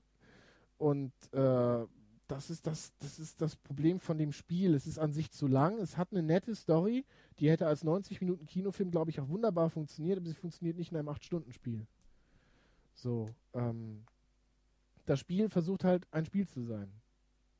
Das kann man ihm jetzt nicht vorwerfen, aber ich glaube, das ist vielleicht auch die Krux von, von, das ist die Krux vielleicht auch von Videospielversoftung. Du versuchst eine Story einzufangen von einem Film oder etwas ähnlichem, musst aber ein Spiel machen, was länger geht als der Film. Und schon hast du wieder das, X, das hunderttausendste Jump'n'Run. Auch ein Ghostbusters Jump'n'Run hätte ich jetzt auch nochmal Lust drauf. Ja, dann kann man Dream, äh, die, die, Dreamcast, die, die Mega Drive-Variante rausholen. Egal. Ähm, trotzdem, das Geisterfangen selber ist unglaublich gut äh, äh, äh, umgesetzt. Macht einen riesen Spaß. Ähm, für alle Ghostbusters-Fans unbedingt mal reingucken. Ich glaube, die haben sich ein bisschen am echten Angeln orientiert, oder? Das hätte man auch mit dem Angelcontroller spielen können, mit dem Das, das stimmt. Also wenn man den Geist dann, äh, wenn man den eingefangen hat und muss den hin, muss den hin und her zonen, das fühlt sich an wie ein sehr gutes Angelspiel. Das ist richtig. Macht Spaß. Also wenn mal ein Fishing Controller für die Xbox kommt oder für eine der anderen Konsolen. Also eigentlich müsste das auch mit dem Wii richtig geil sein, mit der Wii-Fernbedienung, wenn sie dann funktionieren würde, ver- vernünftig. Und die Wii-Version hat ja wenigstens einen ordentlichen Koop-Modus. Dies habe ich nicht gespielt. Ich fand nur die Grafik auf der PS2-Version war ja grauenvoll. Ich glaube, die Wii-Version ist die gleiche, oder? Grafisch. Die basiert auf dem gleichen Code, ja. Ähm, deswegen, äh, vielleicht zu den Versionsunterschieden. Wie gesagt, wir haben nur die Xbox-Version gespielt. Ähm, Im DS kann man wenigstens mal Ecto 1 spielen. Ist aber wohl auch ein komplett anderes Spiel. Und es gibt aber eine schöne ähm, Verarschung zu dem Exklusivdeal von Sony, wenn man die Xbox-Version spielt. Man kann Artefakte finden und dann findet man die Ghostbusters Blu-ray im, im Spiel. Die heißt aber Ghostbusters DVD, aber ähm, dann steht halt dieses Artefakt aus der mystischen Zukunft, weil Ghostbusters spielt ja, glaube ich, 92, 93. Ähm, äh, ist äh, Teil eines äh, konspirativen Cross-Marketing irgendetwas. Also Atari hat, macht sich da schon über sich selber lustig, ist sehr lustig. Ähm, haben die Gelegenheit natürlich auch ausgenutzt, also die, die Amerika-Version, die ja schon länger draußen ist, für Xbox ist sogar ausnahmsweise mal code-free und sie ist komplett auf Deutsch, mit den Original-Synchronstimmen, wie gesagt. Ähm, ja, jeder, der sich nicht importiert hat, darf jetzt halt 20 Euro mehr bezahlen, sich das in Euro kaufen. Ansonsten in der Videothek ihrer Nähe. So, letztes Spiel von meiner Seite aus. Äh, Tales of Monkey Island 4 ist letzte Woche rausgekommen. Ist wieder eine sehr, sehr gute Episode. Wollen wir da näher drauf eingehen? Oder lassen wir es einfach dabei stehen, weil wir haben, glaube ich, schon ziemlich viel Zeit verplappert. Mhm. Ich will Brutal Legend haben. Okay, ich sag nur, es ist gut, es gibt eine Story-Wendung, ähm, es ist nicht ganz so lustig wie die anderen Teile, ansonsten funktioniert es immer noch prima und jetzt, ich brauche ganz dringend Episode 5, weil der Cliffhanger ist so hart, ich muss dringend wissen, wie es ausgeht. So. Ähm, kommen wir zum allerletzten Spiel. Wir haben es letztes Mal eigentlich schon wirklich getestet, waren aber noch nicht ganz durch. Brutal Legend von EA für Xbox 360 und PS3. Ähm, Bevor wir anfangen, ich würde mal gerne in die Runde fragen, wer von uns hätte das Spiel gespielt, wenn ähm, es nicht von Tim Schäfer wäre? Ich habe noch nicht mal gewusst, dass es von Tim Schäfer Okay. ist und hätte Äh, es Du, ich lange hab's dir ja vorgesetzt. Das heißt, du bist ja gezwungen worden. Ich hab's natürlich wegen der, wegen der Aufmerksamkeit gespielt. Also ich bin kein Metal-Fan. Mhm. Ich Und- auch nicht. Ähm, wahrscheinlich hätte ich es zumindest ohne die vorhandene Berichterstattung nicht in die Hand genommen. Das muss nicht unbedingt von Tim Schäfer sein, aber so, sagen wir mal, wäre die Medienberichterstattung gewesen, hätte ich mir die Demo nicht geholt und hätte ich mir die Demo nicht gesaugt, dann hätte ich das Spiel nicht gekauft. Okay, das hat aber dann wenig mit Tim Schäfer an sich zu tun. Ja, also wobei ich schon weiß, dass Tim Schäfer für Humor steht, also um das mal aufzuzählen für die Leute, die ihn nicht kennen. Tim Schäfer hat so schöne Spiele gemacht wie Psychonauts, das keiner kennt. Aber ich als alter Hase kenne natürlich Grim Fandango und Full Throttle Und hat auch schon an Monkey Island damals äh, mitgearbeitet. mitgearbeitet. Aber mitgearbeitet kann vieles heißen. Deswegen da. Ich weiß, dass er dabei war, das zähle ich auch gerne mit auf. Vor allen Dingen, weil es ein Titel ist, den halt noch Leute kennen. Ähm, inwieweit er da wirklich involviert war, kann man jetzt natürlich nicht sagen, oder kann ich nicht sagen. Aber wenn man jetzt die, die Leute von Telltale Games, die jetzt Tales of Monkey Island äh, äh, entwickeln, sich anhört, sie haben ja alle Alten, die daran mitgearbeitet haben, konsultiert, also auch den Ron Gilbert, der war auch mit tätig, auch wenn er ja, mittlerweile ein anderen Spiel entwickelt und gar nicht mit LucasArts und auch nicht für Telltale Games tätig ist. Ähm, haben sie sich von allen Leuten eigentlich beraten lassen. Viele sind ja auch von dem alten Team, die bei Telltale Games arbeiten. Und äh, mir ist nirgendwo zu, zu Ohren gekommen, dass man sich irgendwo mal mit Tim Schafer rückgesprochen hätte. Also weiß ich nicht, inwiefern er für den Humor damit verantwortlich sich zeichnet. Ich glaube, das meiste ist bei Ron Gilbert auf dem Mist gewachsen. Ich glaube, er war eher, ähm, ich glaube, er war auf der technischen Seite bei Monkey Island tätig. Kann ja sein. Aber nochmal zurück zu Brutal Legend. Wieso fragst du das? Ob wir es gekauft hätten, wenn es nicht von Tim Weil es, weil es genau mein Gedanke ist. Ich meine, ich habe es halt gespielt, weil Psychonauts eins meiner, meiner wirklich liebsten Spiele die letzten Jahre über gewesen ist. Jetzt nicht vom, vom eigentlichen Spielmechanik her, sondern von den Ideen, die in, in dieses Spiel reingepackt worden sind. Und mit so einer Erwartung geht man dann natürlich an den Nachfolger oder den inoffiziellen Nachfolger ran, äh, dass man erwartet, einfach eine riesen Kiste voll super Ideen und, und cleveren Witzen und einen, und einen charmanten Charakteren vorzufinden. Hat es doch.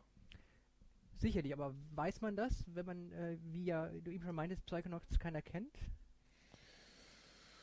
Hat man diese Erwartung an das Spiel? Also, äh, äh, kurz noch für Leute, die das erste Mal hören, was Brutal Legend überhaupt ist. Brutal Legend ist alles. Also jedes Spielgenre, was es jemals gegeben hat, ist eigentlich in Brutal Legend drin. So kann man sich das dann vorstellen. es ist ein Hack and Slay, es ist ein GTA-Klon ein bisschen, es ist ein Echtzeitstrategiespiel, Es gibt auch mal Rennsequenzen und äh, gibt Schießereien, ich glaube. Ja, doch, so ein bisschen. Doch, es gibt auch Schießereien. Man ist mal auf so einem Geschützturm. Ähm, äh, von da gesehen ist Brutal Legend ist querfeldein, geht durch alle Genres. So, dann haben wir das abgegrast.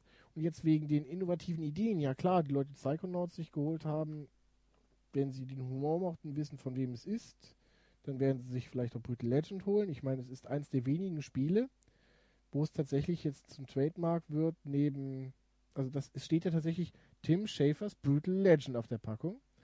Ähm, der einzige, den ich kenne, bei dem das sonst noch der Fall ist, ist Geoff Crammond und äh, der Civilization-Macher, dessen Namen mir gerade nicht einfällt. Sid Meier. Und Tom Clancy's äh, Rainbow Six. Das ist aber nur Marketing-Shit, der hat ja nichts mit den Spielen zu tun. Nicht? Okay. Der schreibt nur die unglaublich hanebüchenden Stories im Hintergrund, die ein Kindergartenkind in der Der lässt schreiben, der schreibt die auch schon lange nicht mehr selbst. Der, der, hat, hat jemand Rainbow Six Vegas 2 gespielt? Hm. Mein Gott, ist das eine Spezialeinheiten-Story. Ist ja egal. So, auf jeden Fall, all diese Spielelemente sind in Brutal Legend drin. Tim Schafers Name steht auf der Packung. Das heißt, die drei Leute, die sich Psychonauts gekauft haben, werden es wegen dem Ti- Tim Schafer Namen jetzt auch tun. Ähm, aber ansonsten haben wir ja immerhin Heavy Metal, was auch tot ist.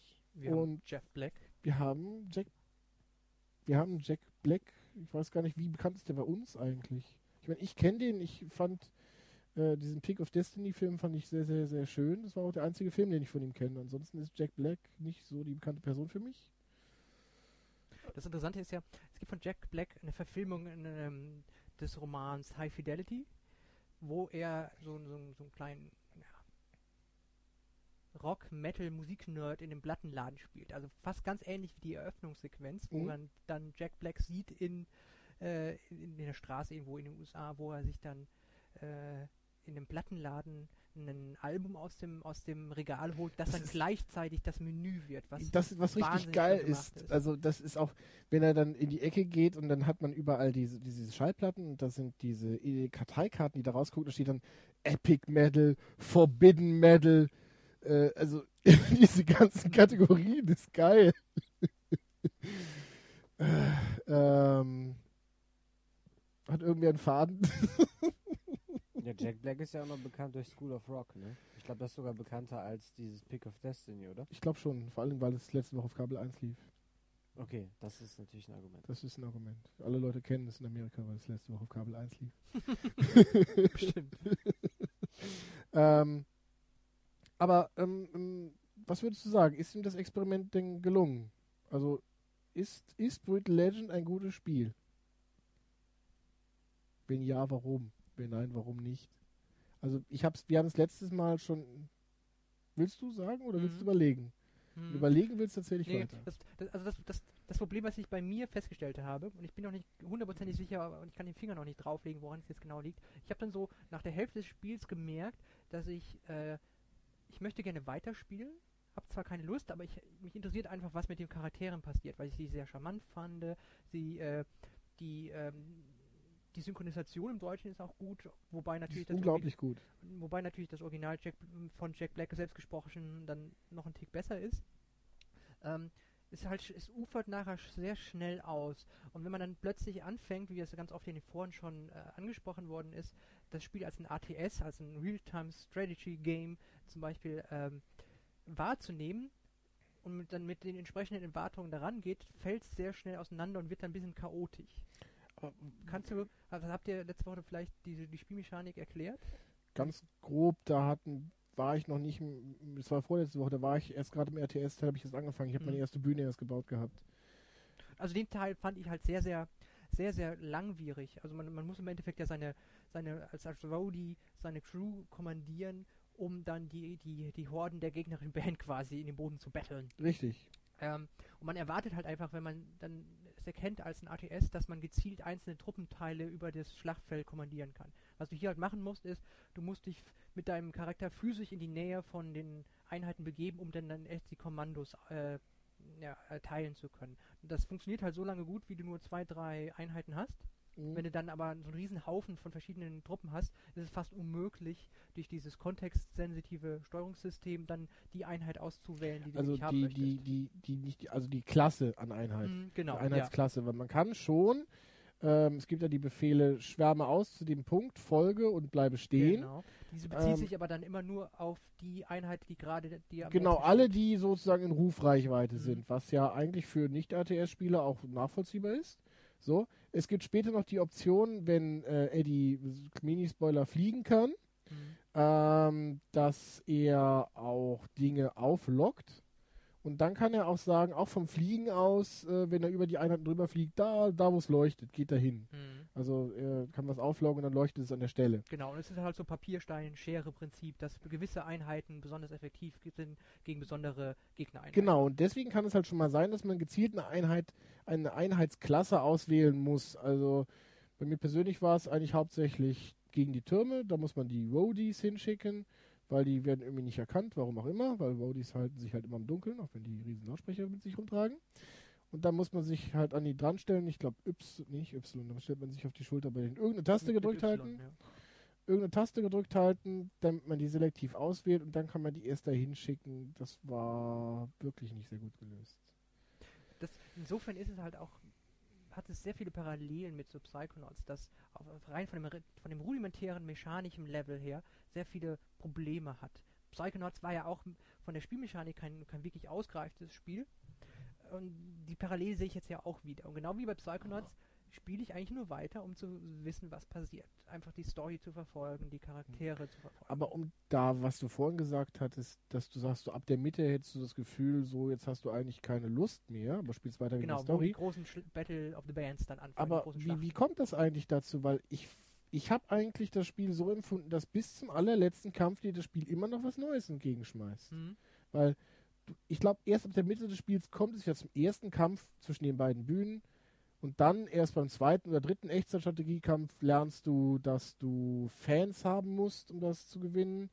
Und das die machst, lockst du halt mit diesen Merchandise-Ständen und dann sind da so Würmer drauf, auf die diese Fans fressen, die Seelen der Fans. Und die musst du erstmal wegkloppen und da musst du mehr Einheiten da stehen haben als dein Gegner. Äh, es kommen ja immer noch Sachen dazu. Du erweiterst, klar, du erweiterst dieses ATS-Grundkonzept um weitere Elemente. Ja, plus, du hast ja immer noch, es ist ja nicht so, dass du am Ende nur RTS gegen RTS gegen RTS-Kampf hast. Du hast ja teilweise auch immer diese ganzen Verfolgungsjagden, du musst den, deinen Tourbus eskortieren, äh, der verfolgt wird. Also es ist jetzt nicht so, dass, dass mir ist schon klar, dass dann vom zwischen dem vorletzten und letzten Kampf, dass es jetzt wieder zu so einem Battle kommen wird.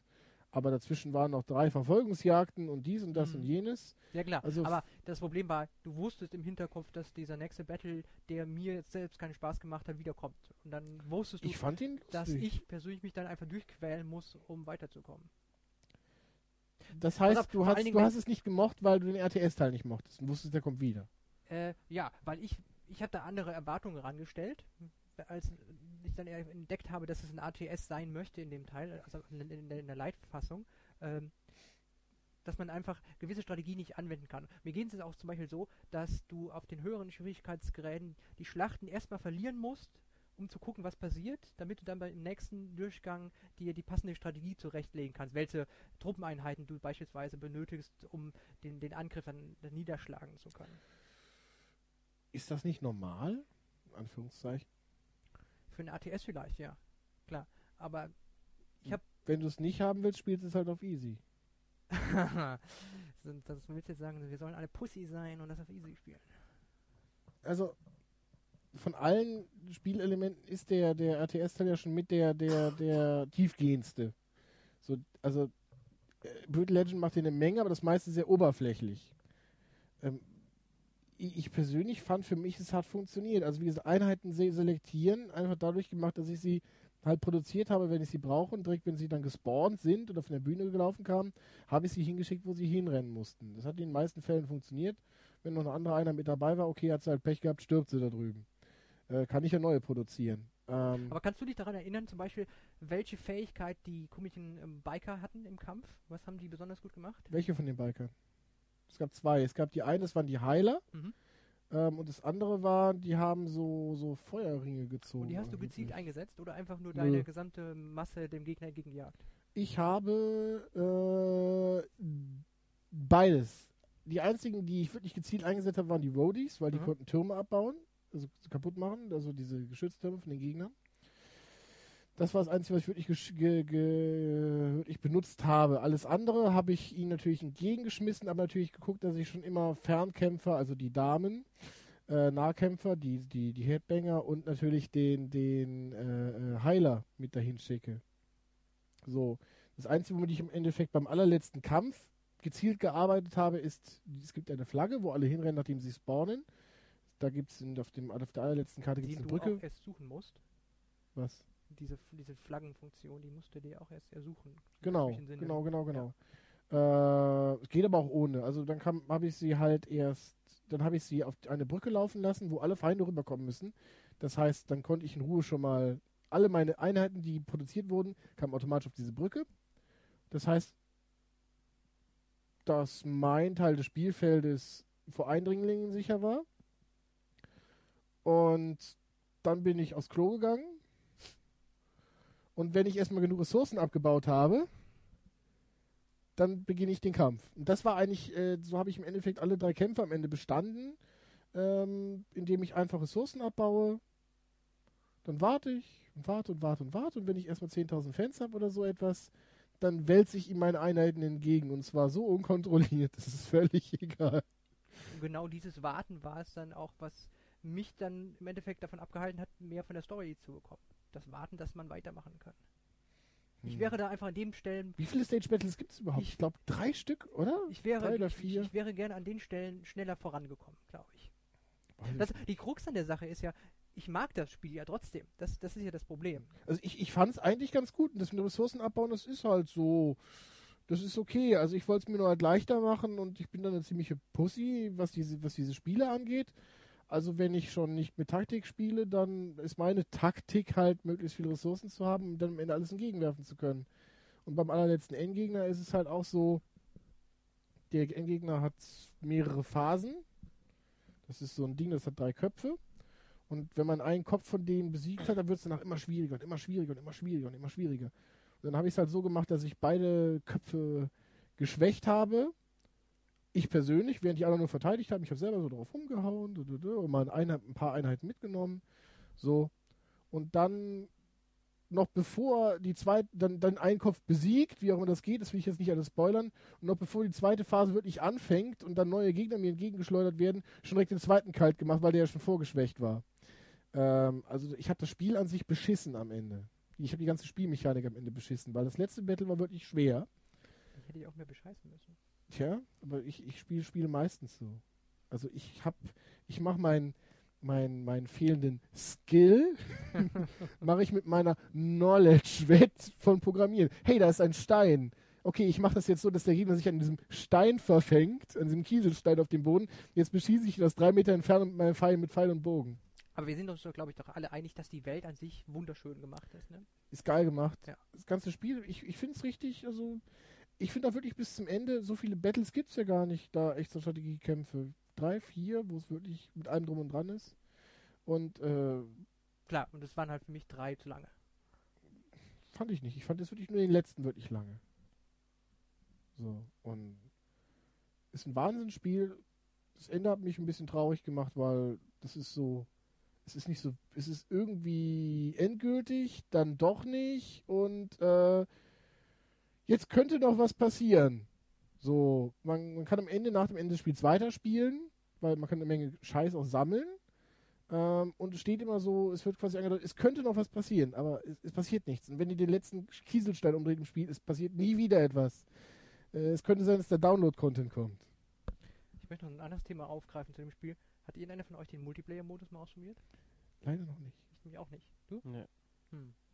Wird Brauchen wir nachgeholt. den Multiplayer-Modus? Also sagen wir mal so, so beschissen wie ich Echtzeitstrategiespiele spiele,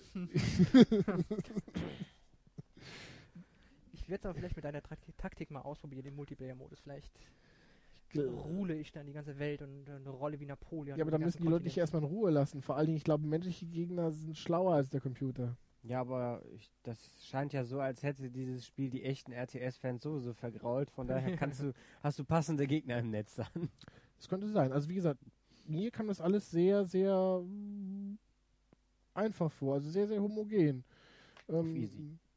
Nee, ja, nee, natürlich, aber ich, ich meine, auch das, dass du neben den Einheiten stehen musst, um ihnen zuzuschreien, das macht ja Sinn. Andersherum, wenn ich ein RTS hätte, will ich denn auf einmal in Brutal Legend irgendwelche Fensterchen aufziehen, um Einheiten von Hühner Hot mit dem Mauszeiger zu verschieben? Ich, mein, ich, ich hätte mir einfach so ein Radialmenü ge gewünscht, wie du auch eben benutzt, um die, die einzelnen Einheiten erstmal herzustellen. Weißt du, du hältst ja so Mhm. den Bumper gedrückt, dann kommt so ein rundes Menü und du kannst mit dem Analogstick die auswählen. Sowas hätte man ja vielleicht irgendwie analog noch machen können, dass du damit die Einheiten direkt auswählen könntest. Okay, das stimmt sogar. Tja, trotzdem, wie gesagt, wir haben gesagt, Dead Space, schöne Eigenentwicklung von EA, jetzt kommen wir nämlich langsam zum Talk-Thema, hat 9000 Stück umgesetzt. Letztes Jahr hat äh, äh, EA sich mit dem normalen Dead Space und mit Mirror's Edge versucht. Mirror's Edge ein genialer Versuch, ein neues Spielprinzip zu schaffen. Bei Also- den Kritiken ja auch immer sehr, sehr gut angekommen, beide Titel. ja, ja, ja. Ähm, wobei Mirror's Edge auch ein bisschen so ein Blender ist in Richtung Assassin's Creed. Sag, ist meine persönliche Meinung, aber egal. Ähm, haben sich beide nicht wirklich dolle verkauft. Und jetzt kommt Brutal Legend. Und die Krux an der Sache ist, ähm, wie beim ersten Podcast sich ja schon herausgestellt hat, ich bin ja ein sehr, sehr großer Sega-Fan und das, bei Sega ist es ja grundsätzlich so, dass die guten Spiele sich nicht verkaufen und so billiger Lizenzschrott wie Iron Man wird ein Kassenknüller. Und EA hat sich ja dank seinem neuen Manager ähm, ein wenig von ihrer äh, Teil 735 der Serie äh, Mentalität verabschiedet. Das heißt, wir haben jetzt nicht mehr jedes Jahr ein neues Need for Speed, sondern wir haben jetzt jedes Jahr drei neue Need for Speeds, wie dieses Jahr. Need for Speed Shift, Nitro und irgendein so Online-Ding. Äh, aber abgesehen davon wollen sie halt auch wieder gute Spiele machen und äh, haben wieder richtige, schöne, neue Franchises ins Leben gerufen, die überhaupt nicht ankommen. So, EA war früher der größte Publisher, mittlerweile ist es Activision, seit sie Blizzard geschluckt haben. War es nicht ganz Vivendi oder wie war das? Ähm, Blizzard gehörte Vivendi und diese Vivendi Blizzard Konglomerat ist dann Von Activision gekauft genau, worden. mit Activision, glaube ich, zusammengegangen. Ich glaube, das war so ein gegenseitigem Einverständnis. Ah, okay. So, auf jeden Fall ist Activision jetzt treibende Kraft am Markt und was Activision macht, da kommen wir wieder zum ganz, am- ganz am Anfang des Podcasts zurück, ist, dass die jetzt diese alte EA-Mentalität auffahren, indem sie äh, gefühlt jede Woche ein neues Rockband, äh, Entschuldigung, ein neues Guitar Hero rausbringen. Ähm, wie gesagt, alleine jetzt diese Wochen Band Hero, Guitar Hero 5, Guitar Hero Van Halen und bestimmt noch irgendwelche Trackpack-Discs, keine Ahnung.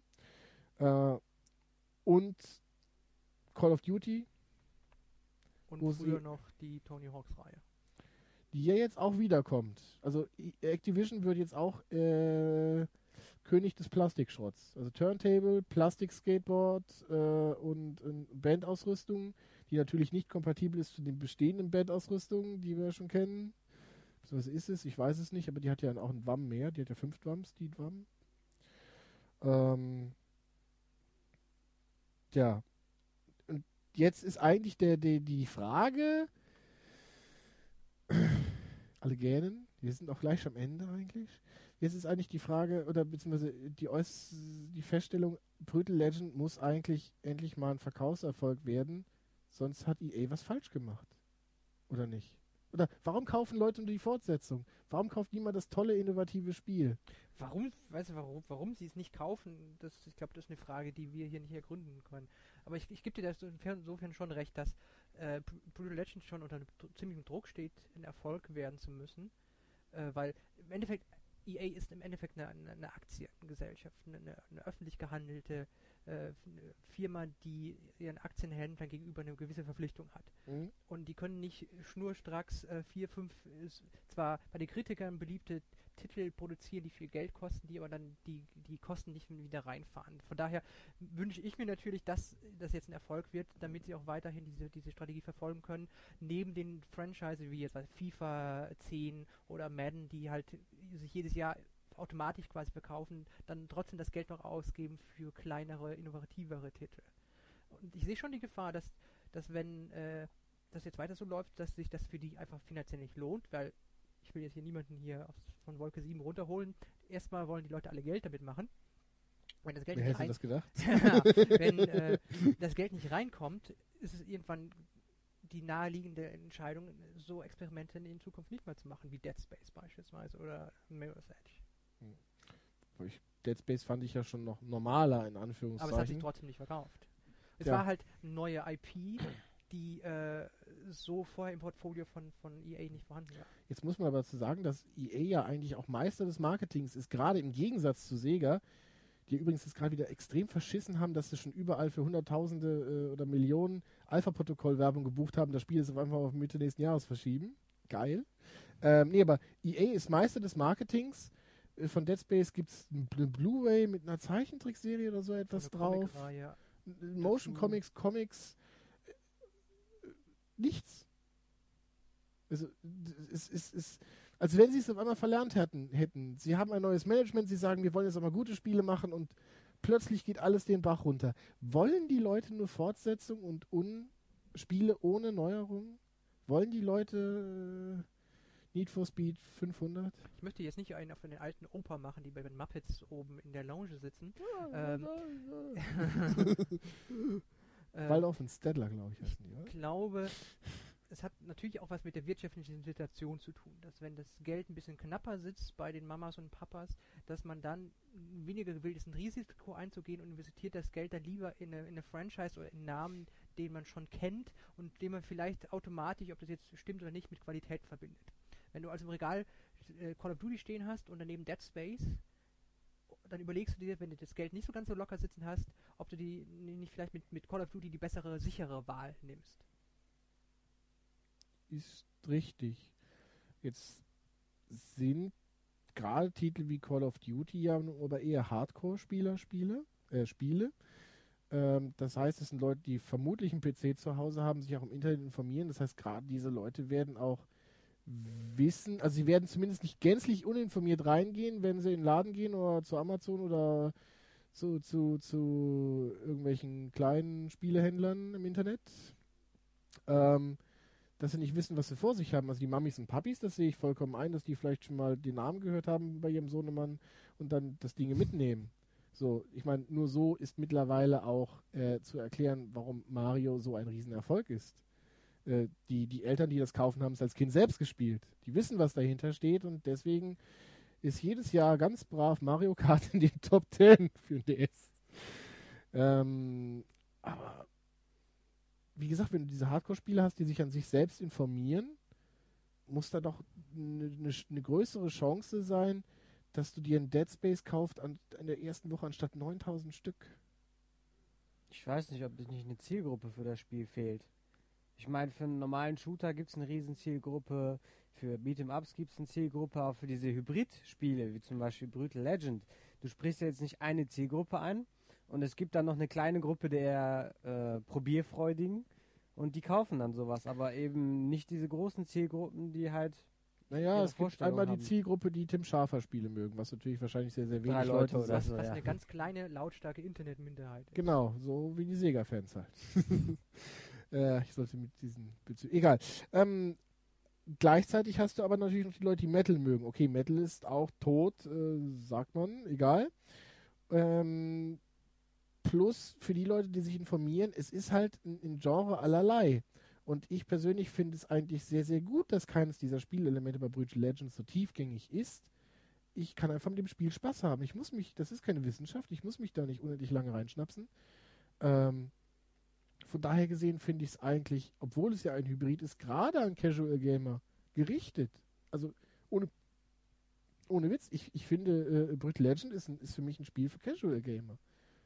Gibt es denn so viele davon? Das weiß ich gar nicht. Guck dir zum Beispiel WoW an. Das ist ja schon sehr speziell. Um das Spiel gut spielen zu können, muss man schon sehr viel Zeit investieren. Und die haben wie viel? 13 Millionen Kunden? Ich glaube, die Leute wollen etwas. Moment. Bei, bei so einem Spiel wie Brutal Legend, da habe ich ja jetzt nichts davon, wenn ich mich lang damit auseinandersetze. Bei anderen Spielen werde ich halt viel besser. Beim Prügelspiel, beim Shooter, bei WoW da kann ich wirklich meine ganze Zeit drauf verbraten und da werde ich besser. Während so ähm, Brutal Legends ist ein Spiel, da spielt man einmal wegen der Story durch und dann hat man die Story gesehen und dann, das ist so ein Videothekentitel. Ich glaube, das kaufen der Videothek. Ja, dafür hast du ja immer diese Online-Komponente, die einen länger binden soll. Und die Ja. soll bei Brutal Legend ja auch gar nicht so unerheblich sein. Das ist jetzt natürlich schade, dass wir es alle nie gespielt haben. Wir wissen, zumindest der Thomas und ich wissen aber, wie diese Stage-Battles ablaufen. Und von daher gesehen wird es das gleiche, äh, in Anführungszeichen, in grün sein, wenn du es im Multiplayer spielst. Also ein schlechteres RTS, das kauft doch keiner. Das heißt nicht schlechter. Es ist ein, ich würde sagen, es ist ein konsoliges RTS. Ja, ich meine aus Sicht der Hardcore-RTS-Spieler, so StarCraft-Spieler. es gibt keine Hardcore-RTS-Spiele auf Konsole. Behaupte ich. Auf Konsole nicht, ja, okay. Das ist auch so eine Sache. Ja. Es gibt zwar mittlerweile halbwegs vernünftige Steuerungsalternativen, wie man dieses Mausaufziehen aufs oder ähnliche Sachen aufs Joypad übertragen kann, aber an sich finde ich diesen Third-Person-Ansicht, hey, du gehst da, du gehst da, äh, die Grundlösung finde ich eigentlich gar nicht schlecht für Konsole. Vor allen Dingen, wenn es beide, wenn es beide Parteien haben, sind ja auch beide gleich bevor oder benachteilt. Ist natürlich doof, du kannst keinen PC-Port machen. So, also du kannst nicht eine PC-Version mit dieser Steuerung auf der Konsole rausbringen, das funktioniert nicht.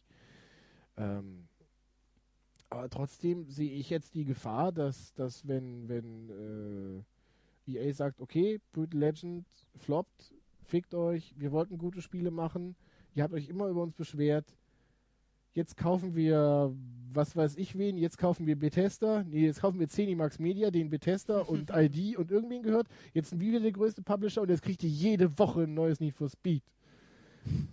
so. Also ich glaube, da sind wir uns alle einig, ne? dass wir das nicht wollen. Wir gönnen EA den Erfolg mit Brutal Legends, wenn er jetzt sich denn einstellt. Wir wollen diese, diese, diese Initiative, die sie dann offensichtlich ins Leben gerufen haben, noch weiter unterstützen in der Zukunft, dass wir eben neue Titel bekommen und nicht. Ja, aber es die sieht halt, wie gesagt, nicht dazu aus. Und auch jetzt die, die Verkaufszahlen von den ersten elf Tagen von Brutal Legend waren, äh, jetzt habe ich schon wieder vergessen, das war irgendwas mit 300.000, ich glaube 320.000 weltweit. Das ist nicht toll. Selbst Sega hat von Yakuza 500.000 Stück verkauft und das nur in Japan. Ja, ich glaube einfach, weißt du, die Sache ist, wir, die uns hier so im Internet immer gut äh, bewegen, verlieren oft den, den, den, den Blick auf die normalen Durchschnittskäufer. Also wir sind weit davon entfernt, diejenigen zu sein, die einen Großteil des Umsatzes ausmachen. Persönlich bin ich der Überzeugung, dass, dass die Leute schon was vorher davon gehört haben. Aber da hätten Mhm. die Leute ja Space kaufen müssen nach der Idee.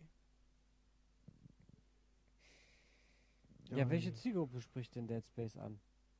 Jeden Ego-Shooter-Menschen, oder? Nein, eben nicht. Ein Ego-Shooter. Ich bin ein Nein, Ego-Shooter. nein, nicht, nicht das Dead Space. Wir reden vom richtigen Dead Ach, Space. vom richtigen Dead Space. Ich weiß, ich habe den Trailer davon gesehen bei YouTube. Ich fand's toll.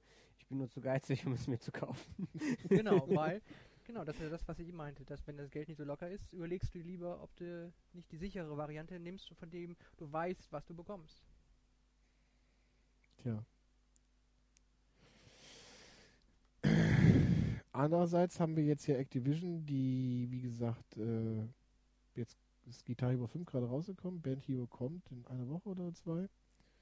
Ähm, ich habe reingeguckt, die beiden Spiele sind an sich ja wirklich exakt gleich, sogar die Buttons sind gleich, äh, also die, Icons im Spiel sind gleich und sonst irgendetwas. Unterscheidet dieses Spiel eigentlich irgendwas voneinander, außer der, der, der, Der den anderen Hauptcharakteren und der Songliste?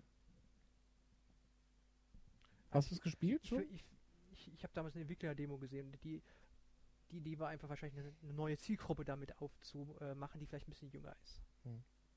Dass es eher so äh, die Guitar Hero-Variante für die Familie ist. das finde ich ja dann schon sehr, sehr traurig, dass wir zwei Vollpreistitel haben, wo zu 80 bis 90 Prozent dasselbe Spiel drin steckt und wir haben die Songs ausgetauscht. Ja, andererseits, jetzt stell dir vor, du hast Leute, die mögen die Songs von Guitar Hero nicht. Und jetzt kommt dann eine Add-on-CD oder eine Song-CD raus und dann denken die, boah, scheiße, jetzt muss ich erstmal Guitar Hero kaufen und mir dann das Add-on kaufen, um die Songs zu spielen zu können, die ich eigentlich spielen will. Dann ist ja vielleicht doch sinnvoller, ein einzelnen, einzelnes Spiel rauszubringen, weil dann kann ich direkt das kaufen, was ich haben will und brauche kein Vollspiel, wo, wo Sachen drin Also sind, wie die gesagt, ich ich, nicht haben ich, will. ich will ja auch, ich will ja auch Activision keinen Vorwurf machen, dass sie Geld verdienen wollen. So, aber wenn wir auf so Leute wie Bobby Kotick zurückkommen, also der, der Chef von, von Activision, der dann sagt, ja, meine Mitarbeiter dürfen keinen Spaß haben und sonst irgendetwas. Das er Äh, gegenüber von, von äh, Investmentleuten immer gesagt hat. Jetzt ja, ja, ja, also es war natürlich schon ein anderer Zusammenhang, aber trotzdem, es gab ja so eine Call of Duty 6 Präsentation, wo die Charaktere sich tatsächlich Angst und, und äh, Spaßfreiheit, was weiß ich, wie genannt haben. Ähm, also kurz zusammengefasst, dass Bobby Kotick einfach gesagt hat, ja, er versucht halt diese Angst vor der Wirtschaftskrise und sonst irgendwas immer so ein bisschen zu schüren aufrecht zu erhalten äh, und die, um die Leute so ein bisschen zu drangsalieren, zur Arbeit anzuhalten. Die sollen sich halt nicht so doll amüsieren, die sollen programmieren und tun, was ihnen gesagt wird und tatütata. Ähm, so, ähm, okay, ob man das so sagen sollte, selbst vor so einem Umfeld. Ja, und dann kommt halt jetzt so ein tolles Spiel raus, was wirklich komplett ideenfrei ist. Zweimal dieselbe Setliste. Und das Argument mit der neuen Zielgruppe oder wenn du sagst, Sony bringt ja auch jede, jede, alle drei Tage neue SingStar raus, ist alles völlig legitim, aber dann wundere ich mich, dass du trotzdem ein, ein, ein, dem ganzen Spiel einen Namen gibst, der nichts aussagt. Band Hero sagt nichts aus, außer dass es ein Bandspiel ist. Ich, ich habe zuerst gedacht, bei Guitar Hero haben sie jetzt die Bandkomponente wieder rausgenommen und du kannst nur noch Gitarre spielen. Das war tatsächlich meine erste Überlegung. Was totaler Blödsinn ist, sie haben ja alles drin gelassen. Das ist genauso wie vorher. Du hast eine ganze Band. Das heißt nur Guitar Hero, weil der Franchise halt so heißt. So, jetzt hast du Band Hero. Aber Band Hero gibt mir doch kein Indiz darauf, gerade für die Leute, die sich nicht informieren, wie du sagst, Tom, ähm, was da für eine Musik drin ist. Wenn das jetzt heißen würde, die Guitar Hero oder von mir aus Band Hero Greatest Eurythmic Hits oder Guitar Hero schlechte Rapmusik äh, oder sonst irgendetwas. Ähm, super. Käme ich mit klar. Also ich habe jetzt noch nicht geschaut, wie Activision jetzt wirklich auf dem Markt Band Hero platziert. Ich weiß, nicht, das könnte ja sein, dass es irgendwie mit bei Super RTL äh, mit irgendeinem Musiksoap äh, zum Beispiel äh, positioniert wird im Werbeblock. Da, da würde wahrscheinlich dann jetzt, das, das finde ich nämlich viel besser platziert, Rockband Lego. was aber nicht von Activision ist. Das ist Ja, ja, klar, klar, da hast du dann, ja, aber da sehe ich immerhin noch einen, einen kompletten, du hast Rockband, du hast Rockband Lego, es ist immer noch ein Rockband-Teil, das heißt, es ist einfach nur Rockband mit einer Setliste und mit Lego-Figürchen. Aber die Das Idee heißt- ist genau die gleiche. Die Idee ist die gleiche, aber ähm, erstens bringen sie es nicht in einem Zwei-Wochen-Zeitfenster raus. Und die Grafik ist bei Rockband Lego ja schon mal eine komplett andere, weil du alles mit, Rock, mit, Le- mit Rockfiguren, mit Lego-Figuren hast. Ähm, und dadurch, und durch den Namen natürlich, hast du schon diese Kindgerechtheit da drinnen. Während Guitar Hero hast du zwei, okay, der eine Franchise ist schon etabliert, aber sonst hast du zwei eigentlich nichtssagende Namen, die haben was mit Musik zu tun. So, das war's. So, und es ist ja jetzt eigentlich auch völlig egal, wie es platziert ist. Sagen wir wirklich, die Leute sind komplett uninformiert, kriegen es nicht im Internet mit, kriegen es nicht im Fernsehen mit, warum auch immer, ähm, und stehen dann da und du, du hast vor dir Rockband und, und Guitar Hero und äh, Band Hero. Was unterscheidet diese drei Spiele jetzt rein von der Titelgebung? Überhaupt nichts, oder? Ich finde aber interessant, dass du eben schon gemeint hast, du überlegt hast, ob sie bei Guitar Hero jetzt die Bandkomponenten rausgenommen haben. Ja, weil es heißt ja noch Guitar Hero. Und ich dachte so, hey, die wollen ja äh, ihren Gewinn maximieren, dann, dann, ja, dann verkaufen wir das Band jetzt einzeln. Ich finde die Unterscheidung von, von dem Branding gar nicht so dumm. Wir wissen ja nicht, was sie machen. Ich könnte mir auch vorstellen, dass sich Band Hero in Zukunft zu dem entwickelt, was Rockband jetzt ist. Und äh, Guitar Hero sich wieder mehr auf die, die Hardcore, etwas komplizierteren äh, Gitarrenriffs und sowas konzentriert. Weil das unterscheidet ja immer noch die Guitar Hero Serie von Rockband, dass Rockband ein bisschen zugänglicher ist, von der Musikwahl ein bisschen poppiger ist und man Guitar Hero nachsagt, dass es ein bisschen härter ist, wo die Gitarrenparts schwieriger zu spielen sind. Mhm. Vielleicht haben sie einfach versucht, jetzt genau mit diesem Split die beiden Schienen gleichzeitig parallel zu fahren. Dass dann, Dann finde ich aber. Band Hero, du das Band im Namen hast, Hm, dann die Leute wissen, ja klar, hier kann ich dann bestimmt auch äh, Schlagzeug spielen. Das ist dann vom, vom, vom Branding her klar gemacht, dass hier kannst du auch die Band spielen, wie bei Rockband. Und alle Leute, die wieder mehr auf die rein technische, bisschen, bisschen hardcore-mäßige Gitarrenmusik äh, fahren wollen, in Zukunft äh, wieder mehr zur Guitar Hero äh, Branding-Schiene rübergebracht werden. Das heißt, Guitar Hero wird wieder Guitar Hero. Aus Angst, um mich irgendwen zu vergrauen, lässt man die Schlagzeug- und Nee, nee, Gesangsparts drin. ich glaube, die wird trotzdem drin sein. Meine ich, die lässt man drin. Die, du, die lässt du drin, weil sonst kannst du ja den Leuten das nicht plausibel machen, warum es jetzt nicht mehr da ist. Aber du versuchst das, das als die Hardcore-Marke zu platzieren, die schwieriger zu spielen ist, wo vielleicht ein bisschen härtere Musik ist. Das heißt, das Und bei Hero gehst du mehr die poppigere Nummer, die einsteigerfreundlicher ist. das heißt, so wie es ja jetzt teilweise auch schon ist mit den Guitar Hero Songs, äh, dass du halt super harte äh, äh, Metallparts hast, wo für Schlagzeug und für den Sänger gerade überhaupt nichts zu tun ist. Das, sowas passiert bei Rockband ja eher weniger. So, dass Mm, der- doch, das- das, das, gibt's da auch. Was, ich, wa- was für mich der große Unterschied ist, dass, dass du allgemein sagen kannst, die Gitarparts in Guitar Hero sind deutlich schwerer als alles, was du bei Rockband findest. Das ist, Plus den ganzen Bandkram. mir, das ist mir bei DJ Hero schon aufgefallen. Aber welchem Heavy Metal hat denn der Schlagzeuger bitte nichts zu tun? Ach, was weiß ich, wenn du, es gibt schon mal so Sachen. Nothing else matters, das Intro. Von, von daher finde ich das, wenn die das wirklich so machen, ich unterstelle ihnen das jetzt mal, ich habe da jetzt nichts gehört, dass es so geplant ist, dass sie versuchen vielleicht das zu splitten. Das eine wird die Hardcore-Marke und das andere wird eher die, die etwas einsteigerfreundliche Familienmarke. Das, das ist abzusehen, und, äh, aber- beziehungsweise ist es nachvollziehbar, was du sagst. Also ich denke auch, das wird vermutlich, oder es ist vermutlich die Intention dahinter. Ähm, Im Augenblick scheint es mir, mir aber, für den jetzigen Zeitpunkt ist da aber keiner Unterschied zu sehen. So, im Augenblick sind es wirklich nur zwei Spiele mit zwei verschiedenen Setlisten, die halt in, in der Entwicklung sehr unterschiedlich, also das eine wird nicht viel mehr gekostet haben als das andere. Das heißt, noch ein bisschen Zusatzkosten. Wir machen ein zweites Spiel drauf. Sie könnten noch ein drittes jetzt rausbringen, was sie dann von mir aus Keyboard Hero nennen. Mit derselben Setliste. Und ähm, dann ist es halt schade zu sehen, wenn so ein Produkt 3 Millionen umsetzt und ein, ein, ein, ein Hm, klar, Good Legend wenn es, drei, 300.000. wenn es drei Millionen Kopien absetzt, dann sind es drei Millionen Leute, die das freiwillig gekauft haben und wir sind jetzt nicht in der Position, ihnen vorschreiben zu dürfen, dass, dass das alle dumme Menschen sind, die einen Fehlkauf gemacht haben. Irgendwas wird die Leute bewogen dazu haben, diese drei Millionen Kopien zu kaufen. Also das, die hat ja niemand dazu gezwungen, diese drei Millionen Kopien zu kaufen. Die Menschen wissen halt nicht, was gut für sie ist. naja, schließen wir damit ab. Also, Guitar Hero ist natürlich ein gutes Spiel. Von daher gesehen ist, äh, ist natürlich auch richtig, wenn man dieses Spiel kauft. So Was ist euer Tipp? Was wird EA jetzt die nächste Zeit machen? Weiter Geld machen. Tja. Weiter die sich gut verkaufenden Titel. Ja, aber werden Sie nochmal das Risiko eingehen und versuchen, neue IPs wie Dead Space oder, oder äh, Mirror's Edge zu platzieren? Ich, ich glaub's eigentlich nicht. Also mein Also- Bauchgefühl spricht auch momentan eher dagegen, ja. Also wenn die Leute erstmal rausgeflogen sind, die mit den aktuellen Spielen kein Geld verdient haben, werden es sich die anderen überlegen, ob sie nochmal sowas probieren. Also es ist, ich denke, dass es immer den Platz geben wird für solche innovativen Spiele, aber ähm, es ist, EA ist ein Risiko eingegangen. Man muss Spiele viele Jahre im Voraus planen. Das heißt, die Spiele, die jetzt erschienen sind, da war noch nichts von der Wirtschaftskrise abzusehen an sich. So lange sind die schon in Arbeit normalerweise.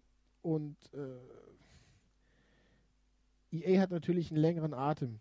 EA ist nicht mehr der größte Publisher. Das ist ja jetzt, also Activision ist das neue EA in, in beiderlei Hinsicht. Sie sind die größten Publisher und sie machen genau da weiter, wo EA gesagt hat, okay, wir können so nicht weitermachen, wir können nicht immer nur Fortsetzungen raushauen. Ähm, aber trotzdem wird, ich, ich denke, dass EA sonst zur Not ist auch zurückschrauben muss und sich wieder auf seine Kernmarken beruft. Und äh, gerade, das ist das ja extrem Traurige daran, ähm, wieder der Vergleich Activision EA, äh, wie gesagt, die DJ Hero Absatzprognosen sind nach unten korrigiert worden, stark, ich glaube auf die Hälfte. Ähm, aber die werden dann wieder übertroffen.